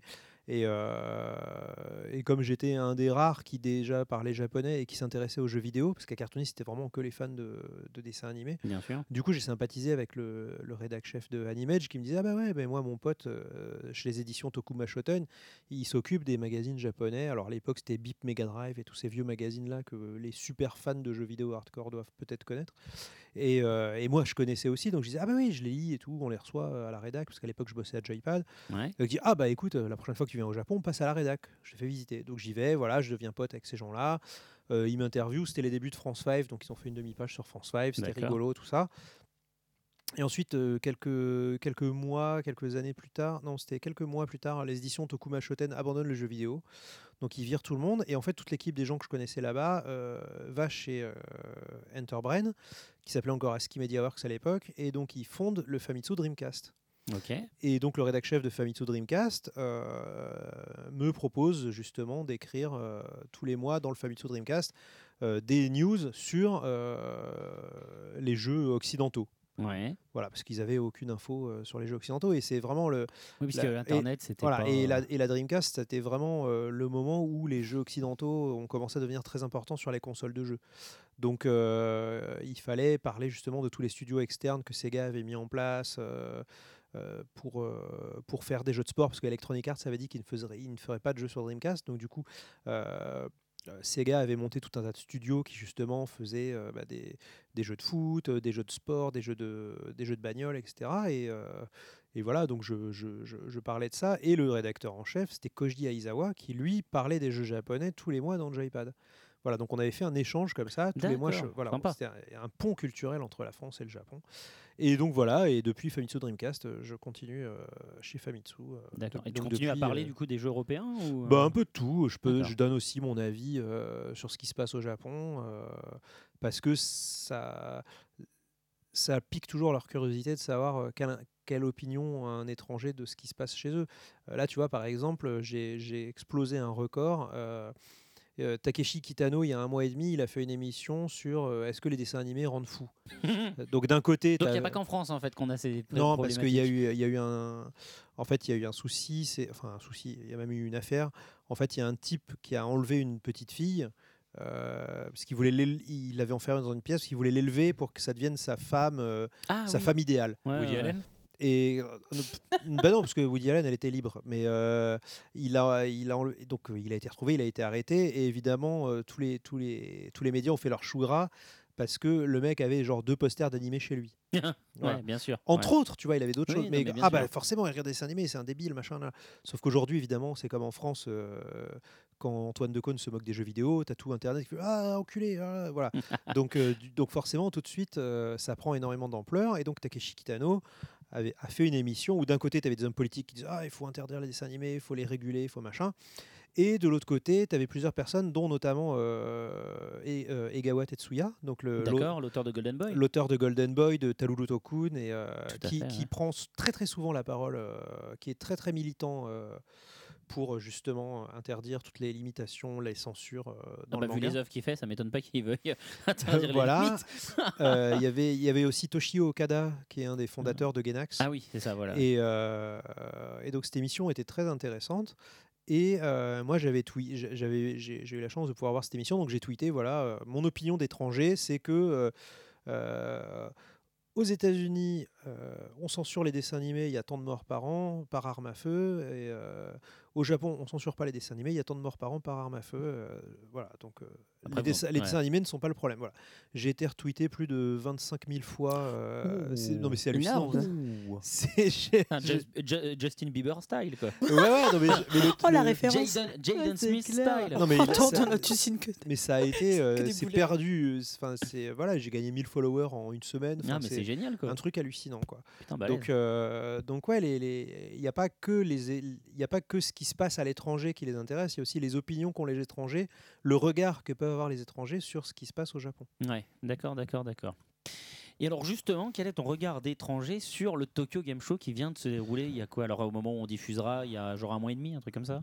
Ah bah, euh, bah comme d'habitude, ça ressemble pas. C'est, euh, enfin comme d'habitude, non. Depuis quelques, comme d'habitude depuis quelques années, c'est-à-dire que la nouvelle tendance, c'est vraiment de se recentrer sur soi. Mhm. Euh, c'est le syndrome, c'est ce qu'ils appellent au Japon le syndrome des Galapagos, c'est-à-dire qu'ils se concentrent sur leur marché intérieur Tout à fait, ouais. euh, parce qu'ils se sont rendus compte qu'ils n'arrivaient plus à s'imposer à l'étranger, donc ils font des choses pour se plaire à eux, et si ça marche à l'étranger, tant mieux. Mais ils attendent plus grand-chose de l'étranger. Bah, ce qui est pas mal parce que quelque part, enfin à la base, c'est comme ça qu'ils fonctionnaient, quoi. Et c'est pour Oui, ça que ça a plu, fait. quoi. Oui. Et, Et t'as à leur- mon sens, leur c'est quand ils ont, voilà, c'est quand ils ont commencé à faire des trucs en visant tout le monde que ça a commencé à être moins, moins bien. Oui, mais le problème, c'est qu'ils font ça aussi euh, par rapport au marché hardware. C'est-à-dire qu'aujourd'hui, euh, euh, par exemple, les nouveaux RPG de Square Enix, ils sont sur téléphone portable. Japonais. Ah Voilà. du coup, pas accessible. Ouais, ça c'est moche. ou, euh, ou accessibles, mais euh, c'est des jeux smartphone, donc c'est des jeux, tu sais, gratuits, mais il faut que tu achètes des objets pour gagner, machin, etc. Et du coup, ouais, ouais. bah, il te faut une carte bleue japonaise, gna gna gna, enfin, c'est euh, encore des, des, des- des- des complications. Donc à partir de là, euh, bah oui, effectivement, si tu aimes les jeux japonais, bah, c'est que tu aimes les jeux japonais, euh, mais comme avant. Et les jeux japonais aujourd'hui, ils sont même pas comme avant. Donc, tu n'as même pas ce côté nostalgique, genre, ah, moi, je voudrais bien refaire des RPG japonais comme avant. Bah non, ça n'existe plus. C'est-à-dire que les RPG d'aujourd'hui, bah, c'est des jeux où tu joues d'un seul doigt sur le téléphone portable. euh, ça a vraiment beaucoup changé. Ouais. Ouais, L'impact de l'in-app purchase euh, sur le gameplay est juste euh, incroyable. Quoi. Et même l'impact des tutoriaux. Quoi. Enfin, Donc l'achat intégré hein, pour ceux qui parlent pas anglais. euh, voilà. ou les, euh, enfin, tous les bonus, tous- les bravos que tu as maintenant. Il y avait un mec qui avait fait une vidéo. si Super Mario était fait aujourd'hui, le mec il Ouais. commence à peine à jouer. Il a déjà euh, saute ici pour faire ça. Bravo, tu as sauté, tu viens d'avoir une pièce. euh, Ouais, tout à va- fait. va- Rends-toi ici pour en acheter plus. Mm. Enfin, c'est, euh, voilà, ouais, il y a eu un, un impact assez malade sur le gameplay. euh. Il y a des trucs qui choquaient il y a 5 ans et qui aujourd'hui. Euh, pas tout à fait. Moi, je me souviens, la première fois que j'ai joué à Dragon Age, euh, j'étais assez choqué parce que tu es en plein roleplay. euh, et à un moment, tu as un endroit où tu peux aller et tu as un petit vieux qui t'attend.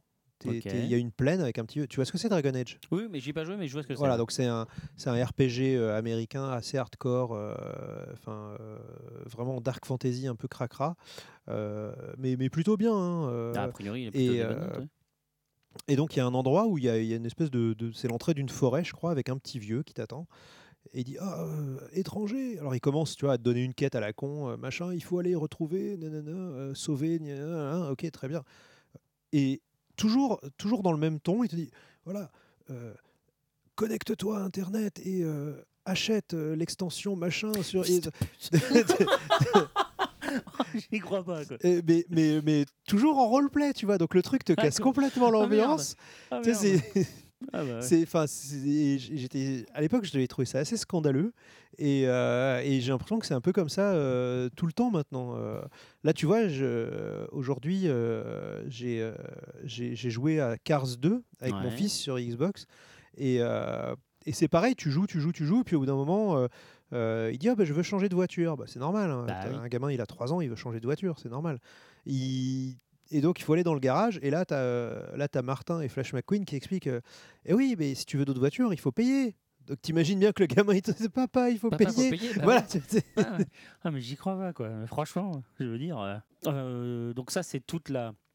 Tout le recentrage, recentrement, recentrage sur le euh, comment hum, sur le, le jeu mobile et ce genre de choses, mais a priori sur euh, sur cette nouvelle génération, parce que quand tu étais venu il y a 4 ans, Oui. ton constat et qui était partagé d'ailleurs par un paquet de, de tes confrères, Bah, qui a été partagé par la réalité depuis. voilà, c'est ça exactement. C'était que les Japonais avaient complètement raté le train de ce qui s'appelait à l'époque la next gen, à Mhm. savoir euh, donc la X360 et la PS3. Tout à fait. Voilà, que leur jeu était plutôt moisi et qu'il fallait plutôt se tourner vers les studios euh, européens. Enfin, Ouais. euh, Alors, ils euh, étaient, ils étaient moisis, ils étaient, ils étaient moisis techniquement. Oui, C'était pas tout des triple A.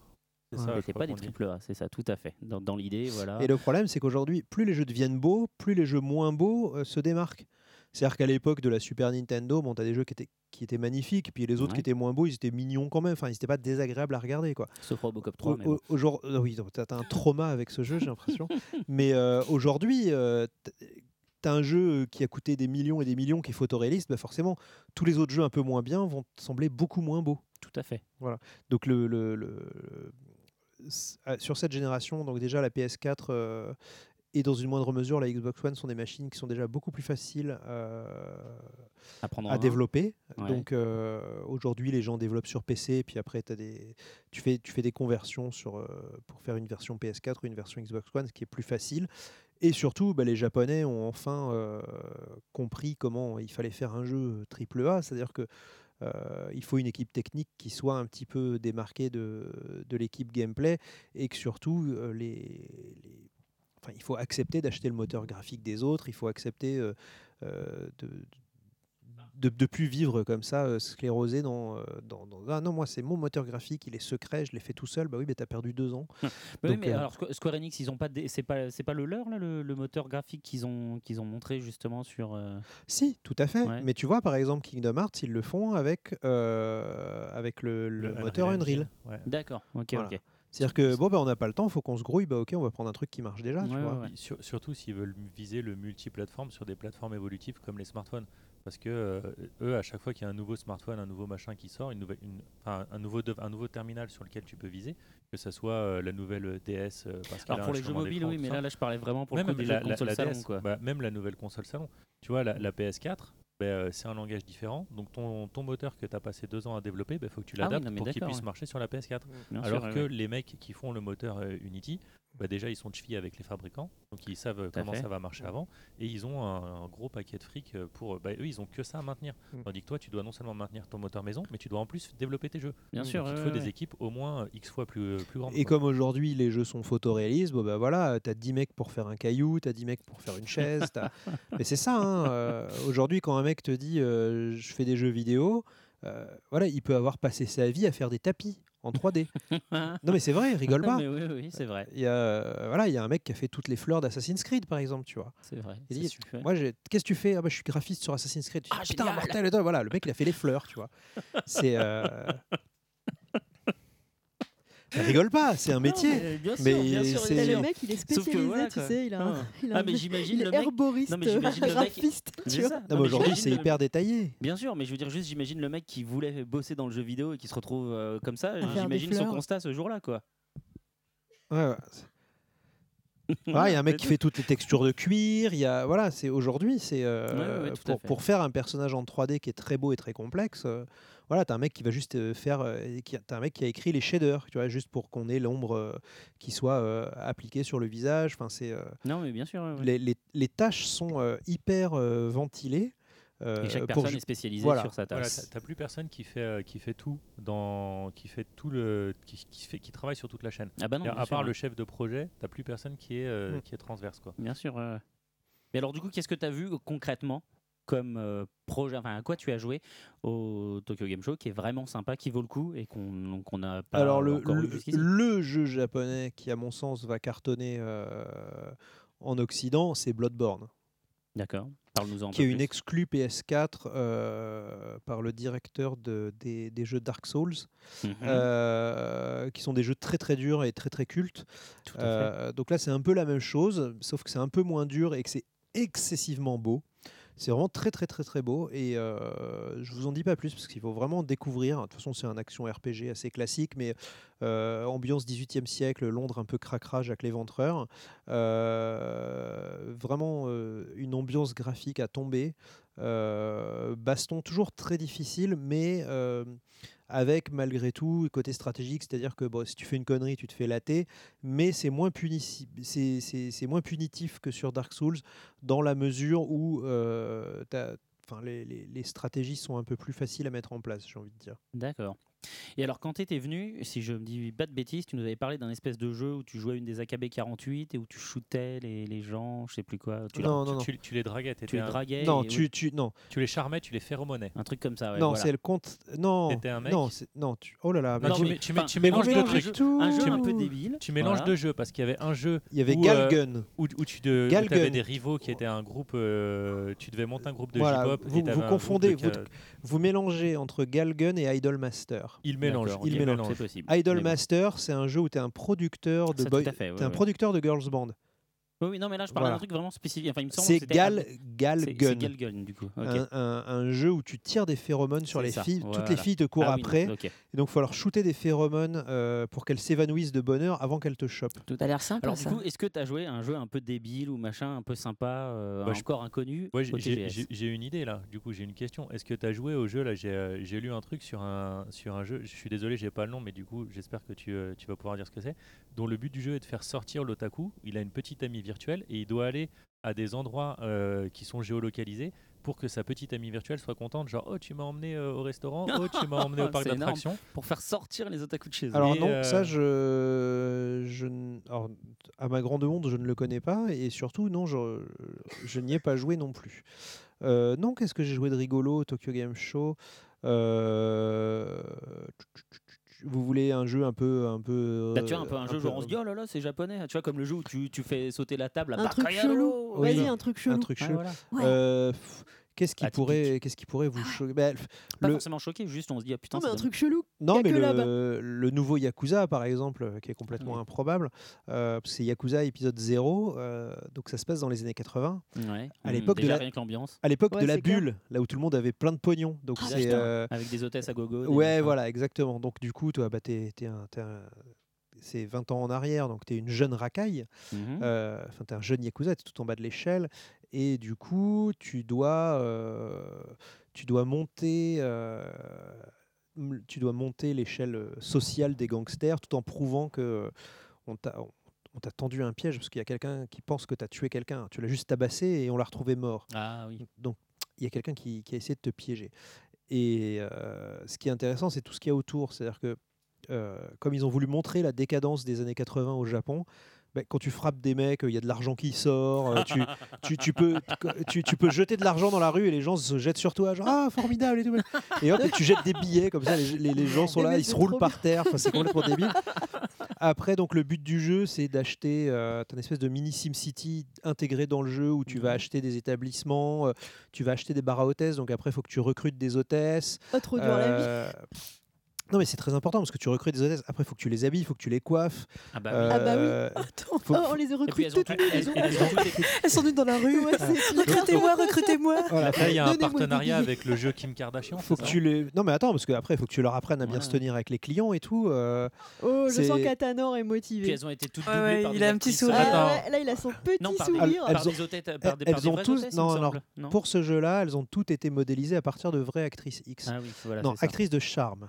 Et, euh, et donc, du coup, ouais, tu dois leur apprendre à bien se tenir avec les clients et tout. Et puis après, évidemment, chaque fille a son comportement. Donc, euh, euh, des filles plutôt gnangnan, tu vas les mettre à un club, euh, dans un club où les mecs aiment les nanas gnangnan. Une nana un peu plus posée, tu vas la mettre dans un, club un peu plus classe. Enfin, voilà, quoi. C'est theme park, quoi, un peu. C'est un peu Hein theme park avec des gonzesses. ouais. Avec des Thème hôtesses. park à C'est hôtesse. ça. thème park quoi. à Thème exactement. park c'est Ou ou t'aimes pute, quoi. Ouais, voilà, par exemple. Ah non, attends, c'est des hôtesses, Mais elles normalement, c'est pas. des hôtesses, Ah ouais, elles couchent pas. hein. Elles couchent pas. Oh là là. Elles sont Ah non. juste là pour te tenir compagnie. Voilà, C'est du exactement. entertainment. Et te vider les bourses. Mais pas du. Oui, là, une Oui, seule. la bourse. Bien vu. Bien vu.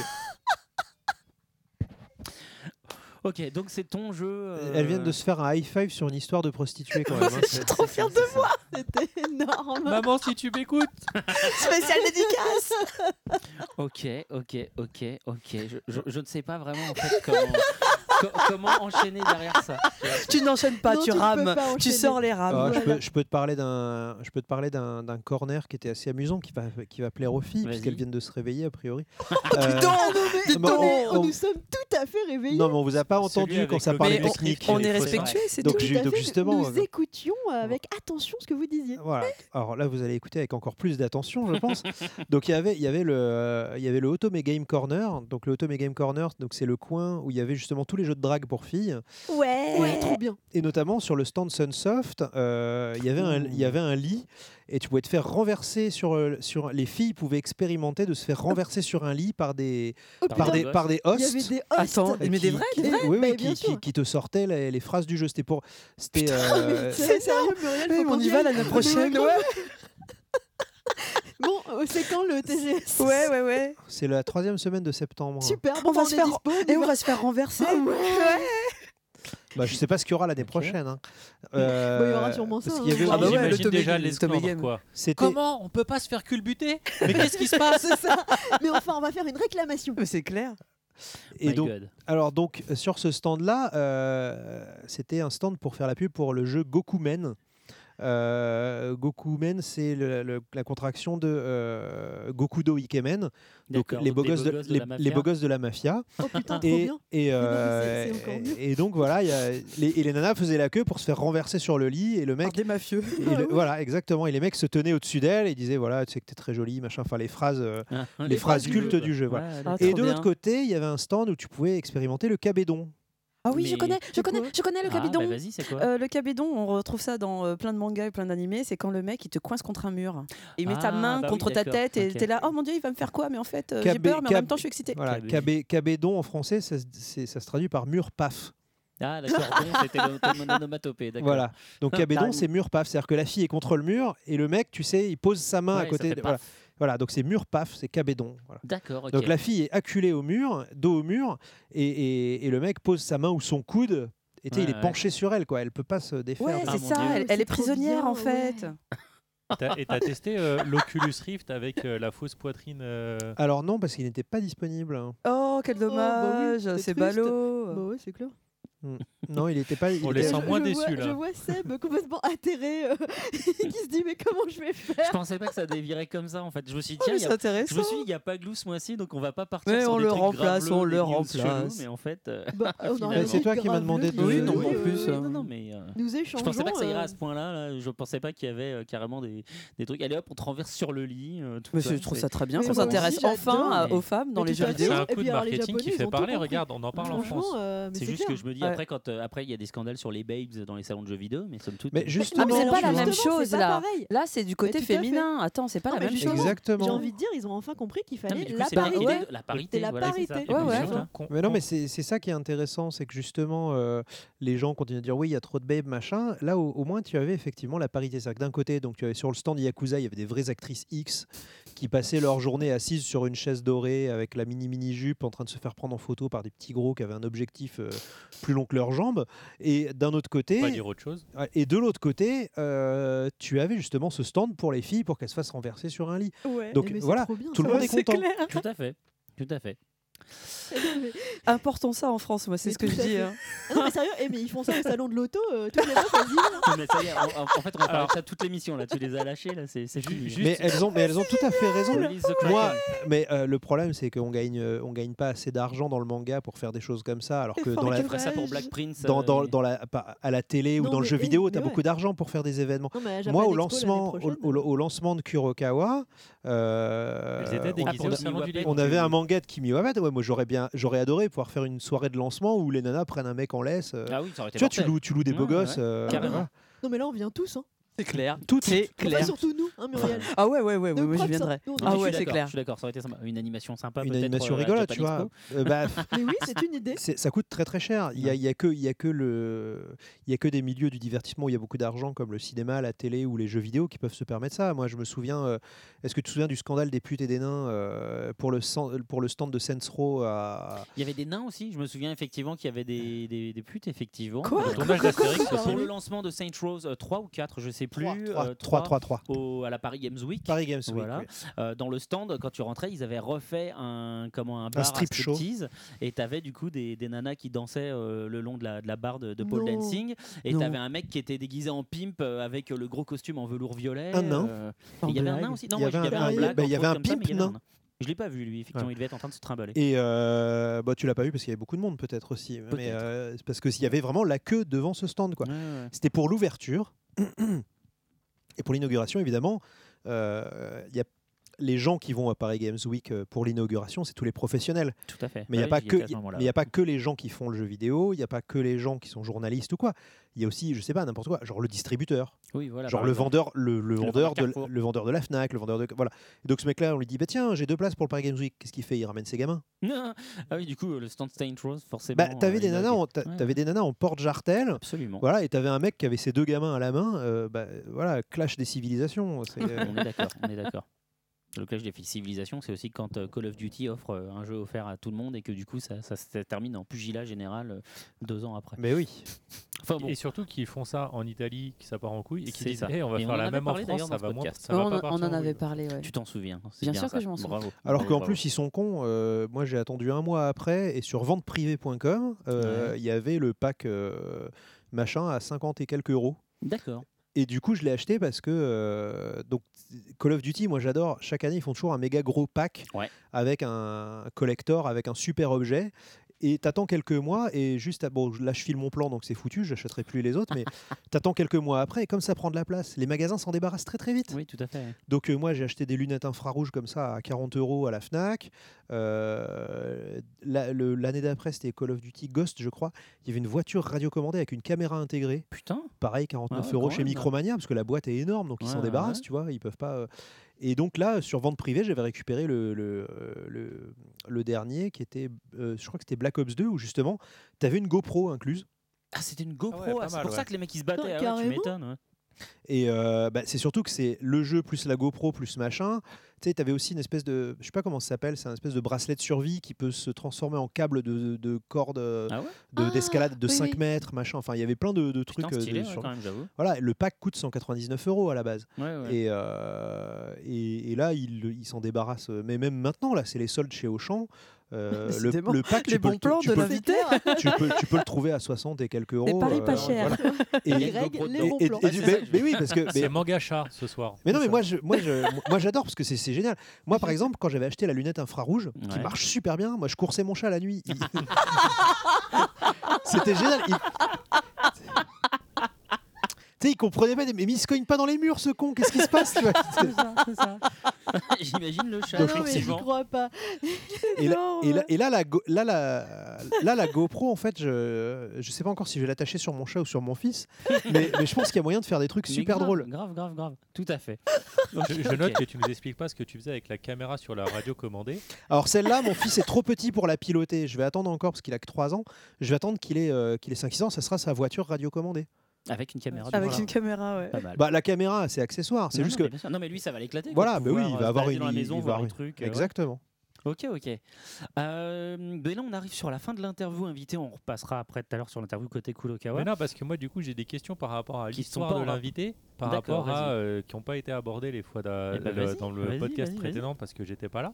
Mm. Donc euh, c'est euh, le moment où je Genre, vais dire euh, ouais. putain, je suis super content que tu sois là, Greg, parce que je suis fan de toi depuis tellement Ah. longtemps. Ah Oh, bah, c'est merci. beau. je- je- je- Oh là là, je- oh là je- là je- là. je l'assume pleinement. C'est Et mon en fait- wingman. C'est- Et, euh, et je, et je Non, voulais c'est te ton dire, stalker. euh, je voulais dire merci pour tout ce que tu avais, parce que si Ah. je suis là aujourd'hui, Merci d'être en toi. partie pour, euh, pour les trucs que tu as fait. Quoi. mais mais j'ai jamais fait de cuisine.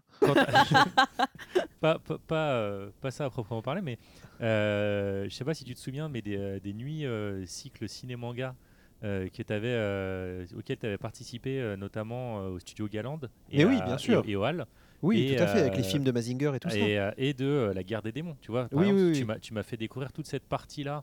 Ah, c'est à cause de lui que tu fais, Japan, que tu fais Japanard maintenant? Bah, en- entre autres, Ah C'est ça- quoi c'est- Japanard? C'est la rubrique où il nous parle des nanars, des nanars. japonais. ouais. c'est donc ta faute. Non, et euh, enfin vraiment, ouais, du coup, ouais, j'ai, euh, puis je jouais euh, vachement aux jeux vidéo aussi. Enfin, euh, c'est euh, tout ce truc-là qui m'a fait dire, hey, en fait, ces deux univers, ils peuvent être compatibles. Ah bah exactement. C'est le moment où tu dis, hey, c'est vraiment cool. Donc voilà. Ah bah donc, merci euh, beaucoup. euh, C'est Ça me quand touche. c'est émotion. Donc voilà, c'était juste pour dire. euh, Tu as quel C'est âge beau. J'ai 34 ans. Ah bah ça m'étonne pas. Il y a beaucoup de gens, euh, de la petite trentaine, que je rencontre et qui disent Ah mais t'es Greg Ah mais oui, je lisais quand Mais j'étais oui, oui. gamin et tout machin. Parce que comme j'ai commencé super jeune, euh, tu vois, j'ai commencé déjà iPad, j'avais 16 ans et demi. Ouais, Donc ouais. forcément, euh, euh, les gens qui lisaient à cette époque-là, ils ont à peu près, ils, ont, ils sont un tout petit peu plus jeunes que moi. Et du coup, c'est des gens que je rencontre aujourd'hui euh, professionnellement ou Bien là, sûr, machin. ouais. Et euh, ils ont, mais votre tête me dit quelque chose. oui, Ouais, mais tu es votre- Greg c'est Greg, super, Greg, Greg. Grégoirello, mais, ah, mais, mais, mais je, je- voilà, c'est assez rigolo. J'avoue. Voilà. Et j'avoue, aussi, du coup, bah, pour, on en reparlera pour euh, la deuxième partie pour l'édition Kurokawa, parce que je trouve qu'avec Kyun, c'est vraiment les, la meilleure maison d'édition aujourd'hui. Ah bah, merci beaucoup. Eh ben dis donc, t'es Oh, pas venu pour rien, monsieur l'invité. hein. Et tu peux écouter les autres podcasts, je le dis. compliments, je le Bah, dis c'est- déjà. ah On c'est se rare. de la bouffe, des compliments. Non, euh, mais, euh, ouais, chaque le mois semaine. dernier, le mois Et- dernier, et- il l'a encore dit. hein. Et c'est pas fini, il repart avec de l'argent normalement à la fin de l'émission, non? Youpi Ouais, Ça dépend. S'il répond bien aux questions. C'est ça. Euh, alors en l'occurrence, effectivement, on va finir avec euh, le petit questionnaire qu'on t'avait fait la dernière fois. Mhm. Euh, Tu as reposé les mêmes questions. Et on va voir effectivement si tu as les mêmes réponses ou si ça a évolué depuis. Quel est ton titre préféré dans ton catalogue? Ah bah en ce moment, c'est Red Ice Sword. C'est Red Ice Sword. D'accord, ok. À l'époque, c'était Kenichi. Ah bah oui, mais euh, bah, Kenichi, c'est fini. C'est fini. Euh, la saison 2, ça y est, elle est finie Non, au euh Japon, ah c'est oui, au fini. Ah, ça y est, c'est fini, fini Ça y est, c'est fini. D'accord. Ça fera 59 ou 60 tomes. D'accord, d'accord. Mais comme nous, on l'a séparé en deux saisons, saisons, ça fera à fait. 29 et 30. D'accord, d'accord, Voilà. d'accord. Moi que je trouve pour le coup euh, quand même plutôt sympa, hein, toujours, toujours Malheureusement, sympa. ça Oui, marche pas très bien. Voilà, exactement. C'est comme Jojo, c'est un manga incompris. Et alors justement, est-ce que Jojo est toujours ton manga préféré hors catalogue euh, Kurokawa? Eh ben écoute, oui. D'accord. Oui, oui, oui. Euh, ça, bah, ça reste toujours excellent. je Ah trouve. oui, ah bah, je suis complètement d'accord. Steel Ball Run en l'occurrence, c'est sympa. Je ne lis pas encore euh, non, et Lyon. puis, et puis, mais, euh, euh, je suis, je suis pas. En plus, je suis pas tout à fait neutre parce que j'ai beaucoup d'estime pour l'auteur, Mhm. euh, Hirohiko Araki, donc qui est, qui est un vrai génie du design, du je suis dessin. complètement voilà. d'accord. Et, qu- et quand je l'ai rencontré, il m'a dit Vous êtes très classe, monsieur. Est-ce que par hasard, vous ne seriez pas français? Alors, tu vois, que l'auteur de Jojo te dise que tu es classe, je veux dire, J'avoue. c'est- mais, mais voilà, je- achievement de la vie, là. Alors là, Donc, alors du là. coup, je, voilà, depuis, euh, je suis encore plus respectueux du monsieur. Ah, tu j'avoue, j'avoue, c'est quand même assez sympa d'avoir Araki qui te demande si, si tu es classe et si tu es français. Ouais. J'avoue, j'avoue, j'avoue. Mais Ah, t'es- t'es- tu lui as pas répondu, non, je suis américain. Toi, t'es français. Je dis, ah, non, non, je lui ai dit, euh, non, non, je lui ai dit, effectivement, je suis français. euh, euh, ça me fait très plaisir que l'auteur de Jojo me trouve euh, très classe Ah et bah, tout. Euh, me dit, ah bah non, mais c'est vrai et tout. Bah, c'était une soirée, euh, c'était une soirée, euh, c'était une soirée Jump officielle. Mhm. Euh, J'étais avec Pierre, Pierre Giner, que vous Bien connaissez sûr. bien dans cette émission. Ouais. Et on était en train de, de discuter avec le, le- le dessinateur de Muscleman. Et, euh, et comme Ça il est pote, et comme il est pote avec le J'avoue. dessinateur de Jojo, donc le, le mec se pointe et tout, et puis j'étais bah, j'étais le seul à être venu en smoking. Donc, Ah euh, oui, donc je pense que c'est peut-être ça Ah bah aussi. voilà. Ouais, ouais, ouais. J'avoue, j'avoue, j'avoue, j'avoue. Oui, pas venu avec ton cosplay de, euh, de euh, Nyampia. Ah bah c'est pas le même éditeur. non. T'es fou toi. Bah, ou en autre chose, t'es pas venu non plus Tu te, avec ton tu, tu te pointerais, tu, tu- tu te pointerais en, en Wolverine à une soirée DC Comics toi? Voilà. Bah, euh, Wolverine, ouais, justement. Tu vois, tu portes tes couilles, t'es en Wolverine. et Tu, tu sais, tu sais qu'il y, a- il y a plein de caméras cachées où les gens se pointent chez Disney euh, déguisés en Bugs Bunny, ils se font virer par la sécurité. C'était Philippe Vandel qui avait fait ça. Il s'était déguisé en Astérix et il s'était fait des tèges euh, par la sécurité. Il l'avait passé. du Énorme. coup, euh, Ah ouais? Ouais. Mais même aux États-Unis, régulièrement, il y a des gens qui essaient de rentrer dans Disneyland habillés en Bugs Bunny et tout ça, ils se font dégager. euh. Là, il, il était rentré normal. Il était allé se changer aux toilettes. Et avec euh, le déguisement d'Astérix, quoi, enfin les Mm. trucs que tu peux acheter au parc Astérix, et il s'était fait euh, Dégagé. euh, physiquement assez fortement. Donc comme il avait la caméra Ah bah, cachée, mieux, c'était montré quoi. Tant mieux. C'est Philippe. pas Philippe Vandel Bah, Philippe Vandel, j'ai rien contre lui euh, de, de- de ce qu'il fait dans le boulot, mais euh, j'ai failli avoir un accident de bagnole avec lui, donc Ah depuis bon je l'aime pas. oui. Ah, d'accord. Oh, c'était il y a longtemps, hein, c'était il y a, Les il y a- random facts Ouais, de c'est Mangavore. Voilà. Il y a 10-15 ans, j'étais euh, j'étais en bagnole sur le rond-point du Trocadéro, Ouais. et lui il le prend tout droit le rond-point, tu vois. Ah. Donc il m'a coupé, il m'a coupé la route, j'ai pilé, et il a failli tuer un petit vieux aussi. Enfin bon voilà. D'accord. Donc euh, il, il fait peut-être du bon boulot, mais il conduit comme une merde. Voilà. Ok. Bon, Ça eh ben, balance ça grave sera le- aujourd'hui. Ça sera le mot de la fin de l'interview euh, de l'invité. On va écouter ta deuxième sélection, puis on reviendra ensuite avec Muriel qui nous parlera donc de ses animés en direct du Japon. Alors Yes. ta deuxième sélection, c'était Unbalanced Nakis Woshite, qui est donc le troisième ending de Yu Yu Hakusho. Tout à fait. Et quand on reviendra, tu pourras nous expliquer pourquoi tu avais choisi cette chanson.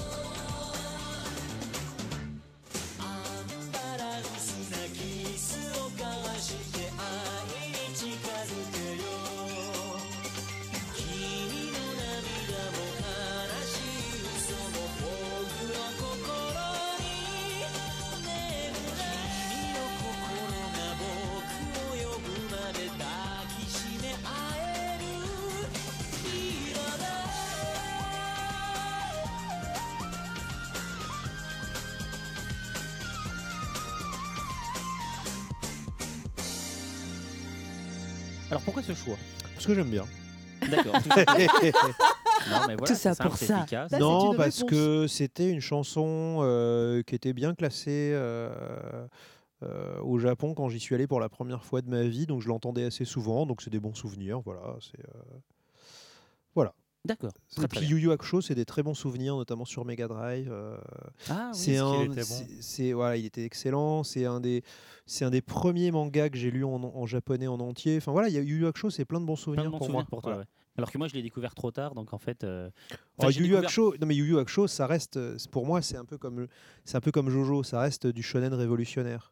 Eh ben voilà, mais moi je l'ai découvert trop tard. C'est-à-dire que moi j'ai vu les quand j'achetais les Dragon Ball en japonais, il y avait les pubs pour Yu Yu Hakusho, donc ça avait l'air mortel.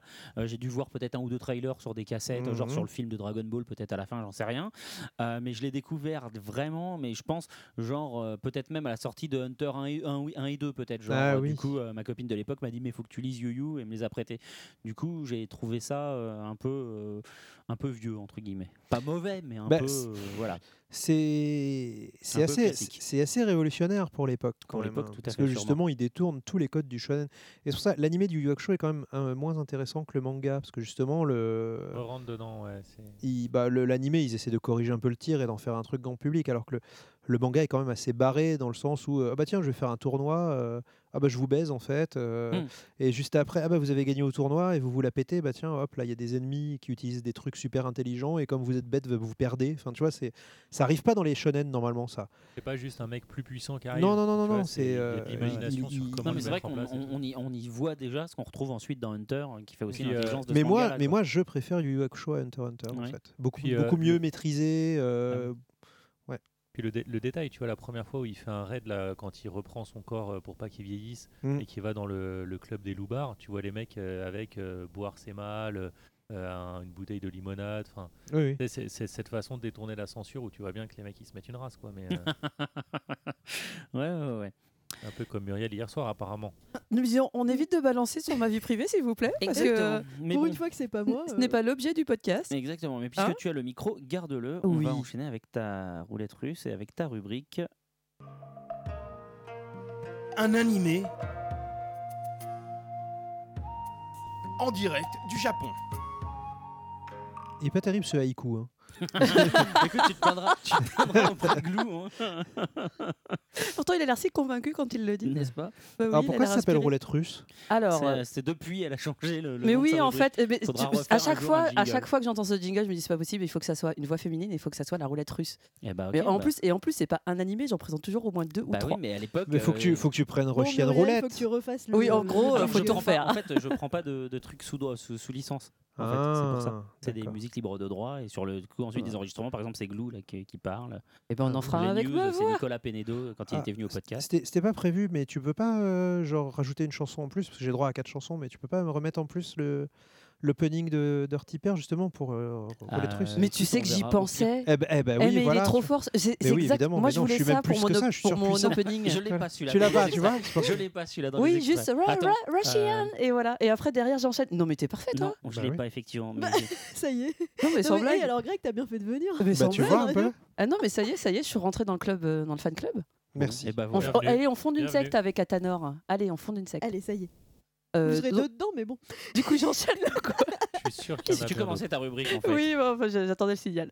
Bon, alors euh, oui, comme euh, l'invité euh, le fait remarquer, effectivement, moi le principe de ma chronique, c'est donc une roulette russe, c'est-à-dire que je laisse euh, les petits doigts graciles du destin euh, dessiner pour, décider Que pour moi. beau. Mais oui, mais non, mais je me sens d'humeur euh, poé- enfin, poète. Poétesse. Poétesse, ouais, voilà, c'est ça, le féminin.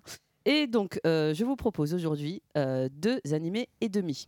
Alors, vous allez me dire, mais pourquoi la demi? Bah, euh, je, vais vous... Pourquoi la demi? Bah, je vais vous expliquer après. Mais on Et va donc, commencer par les deux et la demi sera en nombre de pintes que t'as pris hier, t'as fini avec un Bon, demi, alors, euh, premier animé. Non, mais me- je Je vois, vous tr- demande de vous arrêter. je vois très bien ce qu'il essaye de faire. Il balance, il balance Comme pour me déstabiliser. Mais ouais, mais comme à chaque fois, fois, il essaie de hein. parasiter. Et comme à Muriel, chaque fois, rien. qui est-ce qui tient le coup? C'était Muriel. Muriel. Bravo. Tu ne m'atteins pas à ta.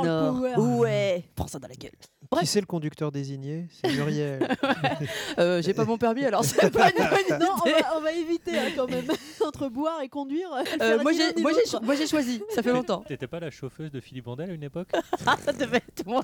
C'est toi qui chauffais Ah, Philippe c'est Vandel. Ouais, et en plus, j'aime pas les le- petits le vieux. rond-point de la Concorde en direct. Ah ouais, et puis je, je vise les petits vieux. Ah bah bravo. Encore une Voilà. fois, on s'égare, mais vous ne m'aurez pas. Premier animé euh, qui a commencé sa diffusion le 16 octobre 2014. Euh, c'est un animé qui s'appelle Yuki Yusa ou Yusha de Haru. Voilà. Euh, c'est euh, un animé Ah du oui. studio Gokumi. Et pour. alors, et vous, il est disponible sur Crunchyroll. C'est ça. Voilà, donc pour ceux que ça va intéresser, même si je sais pas ap- après ma chronique. si c'est- Mais bref. Alors, cet animé met en scène quatre collégiennes, Yusa, Midnori, U et Itsuki, euh, qui sont des filles, euh, ma foi, assez sympathiques. Elles font un truc tout à fait réaliste dans leur collège, c'est-à-dire qu'elles tiennent un, un club qui est le club des héros. Et en fait, leur but, c'est de rendre service à des gens. Que voilà, euh, truc comme ça. Enfin, c'est des gentilles samaritaines, quoi. Et en plein cours, elles se retrouvent catapultées dans un univers parallèle où elles doivent protéger Shinju-sama. Euh, Mhm. euh, vu le premier épisode, je, je n'ai toujours pas compris ce qu'était Shinju-sama. Un dieu, une entité extraterrestre, je ne sais pas trop. Greg va peut-être savoir. Il sait. Et euh, en fait, euh, Non, si c'est pas publié chez moi, je sais pas. Oh.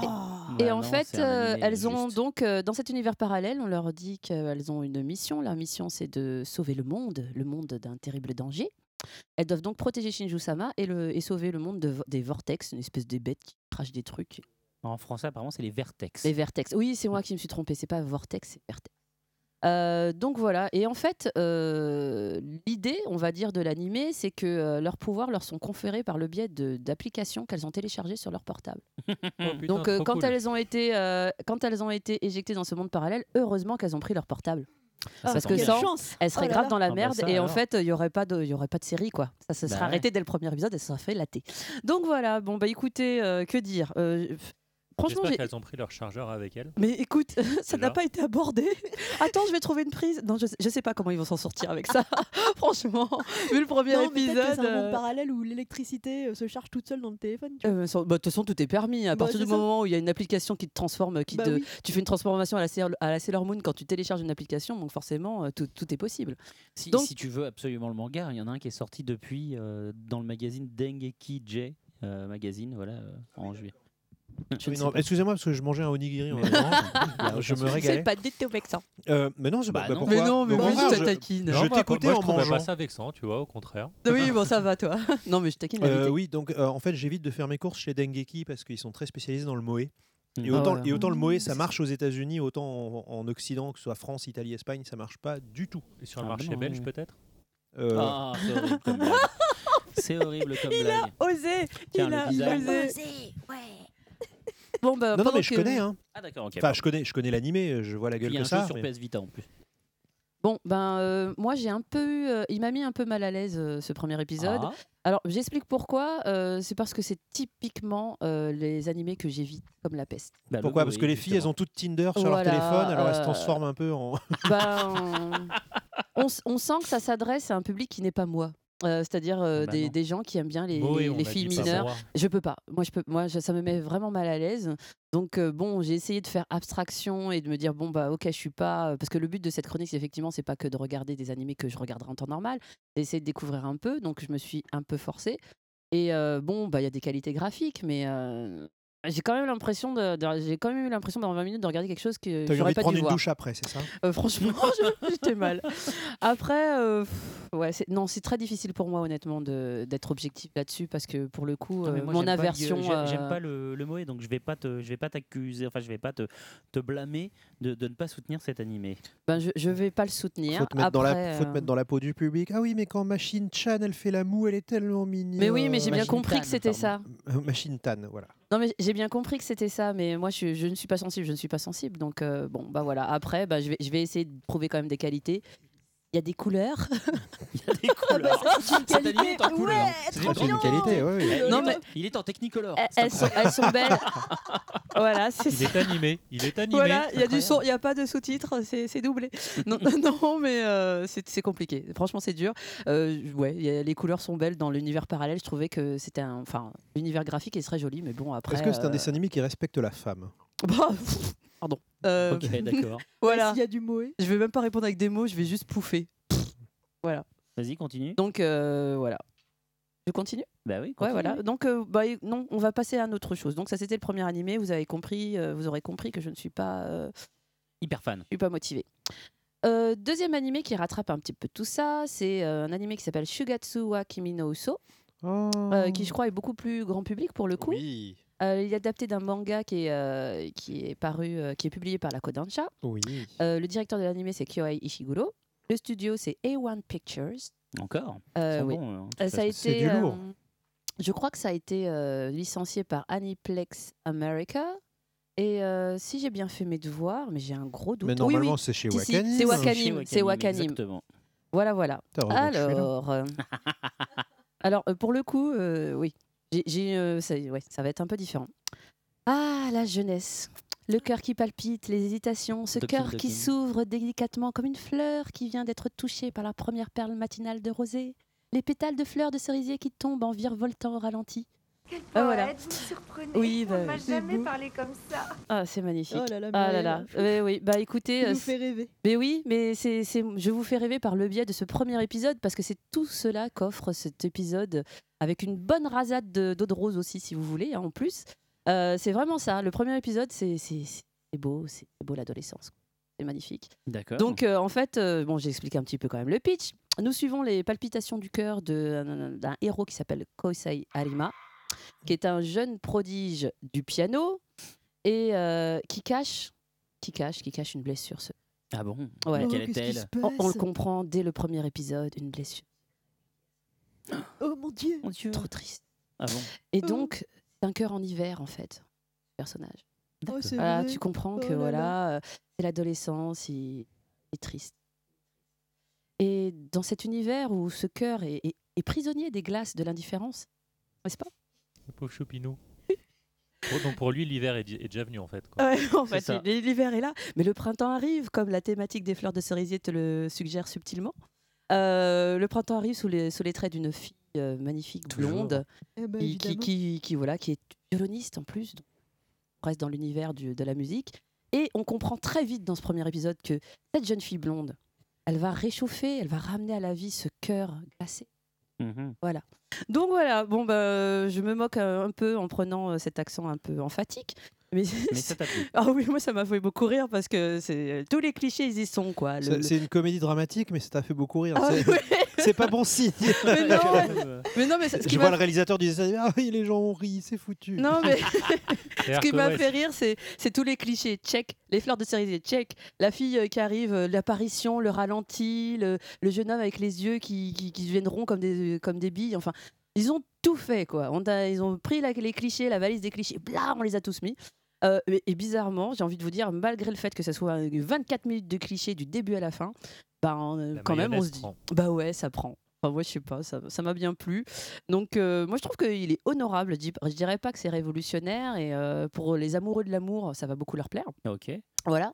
Mais, euh, et ceux qui aiment l'eau de rose et les sentiments et les, les cœurs qui palpitent. Et voilà. Mais ouais, je crois que c'est un animé. Enfin, le premier épisode était de bonne facture. Et ouais, même si on est à fond dans les clichés, je- je- moi, je pense que ça va être une. Enfin, ça va beaucoup plaire. Animé. D'accord, d'accord. Voilà. Et donc, je le répète, il est sur Wakanim. Donc, si vous êtes amoureux de l'amour et si. T'as vu euh, qu'un seul épisode, c'est ça? Bah, moi, le principe, c'est que je regarde que le premier épisode. Ah, d'accord. Donc, euh, je, je parle du coup que des enjeux du premier épisode.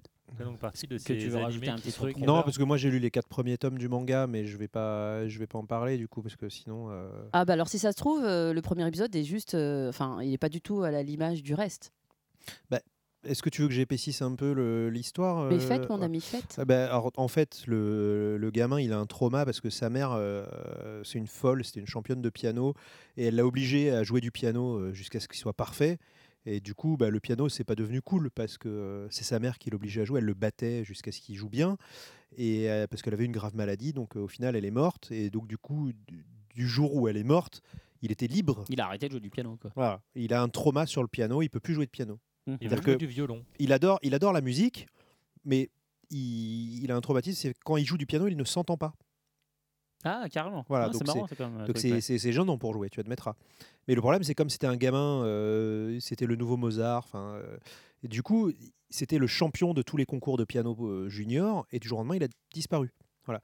Et donc il y a cette fille dont qui trouve plutôt pas mal, qui a besoin d'un accompagnateur au piano pour pouvoir faire des concours de violon. Mhm. Et donc, euh, elle, elle, réussit, elle va réussir à le persuader de jouer pour elle. Et évidemment, il va devoir. euh, euh, voilà, le pouvoir de l'amour et de l'amitié euh, sera-t-il plus fort que le- son traumatisme d'enfance? Voilà, c'est un peu tout- toute l'histoire. Pas mal, pas mal, ça a l'air sympa. Non, j'ai- mais j'ai jamais dit que ça Non, non, l'était non, pas. mais hein. tout à fait, bien sûr. Mais euh, comme je parle que du premier épisode et que le premier, épisode, le premier épisode pour le coup était très cliché, je, je suis restée là-dessus quoi. Mais euh, je, je pense qu'on peut donner euh, sa chance à cette. Euh, Bah, D'autant plus, euh, entre ce que toi tu avais dit et ce qu'a ce qu'a rajouté l'invité, effectivement, on Ça peut lui laisser sa chance. Alors ça c'est les deux et vous allez Et me ton dire demi. et, le alors, demi. Le demi. Alors c'est un nouveau format que j'ai découvert. En fait, elle n'a pas eu le temps de euh, regarder tout l'épisode. Voilà, a c'est regardé ça. le Je me suis demi. arrêtée au bout de 10 minutes La et je me suis dit, ça coupure fait pub, la j'arrête. demi, je vous en remets un peu. Non, non, euh, c'est- alors j'ai trouvé le, le thème, euh, le- l'expression sur Internet, ça m'a- sur un forum, ça m'a fait rire. C'est un Annie-court. C'est pour ça que j'ai dit deux et demi. Un Annie-court. Annie-court. Il fait que 5 minutes ce petit animé dont je vais vous parler. C'est un truc en flash ou non? Non, pas du tout. C'est- pas les trucs un peu comme euh, bah, justement les, euh, la version animée d'Azumanga Daioh. Du coup, euh, Mhm. c'était 4 scénettes. Ou quatre Nyan Pire. Ou Nyan Pire. Les épisodes font aussi quelques minutes. L'animé vient en France? Je J'espère. D'accord. C'est en discussion, il me semble. Ok. Chi- aussi, il me semble qu'ils étaient pas longs.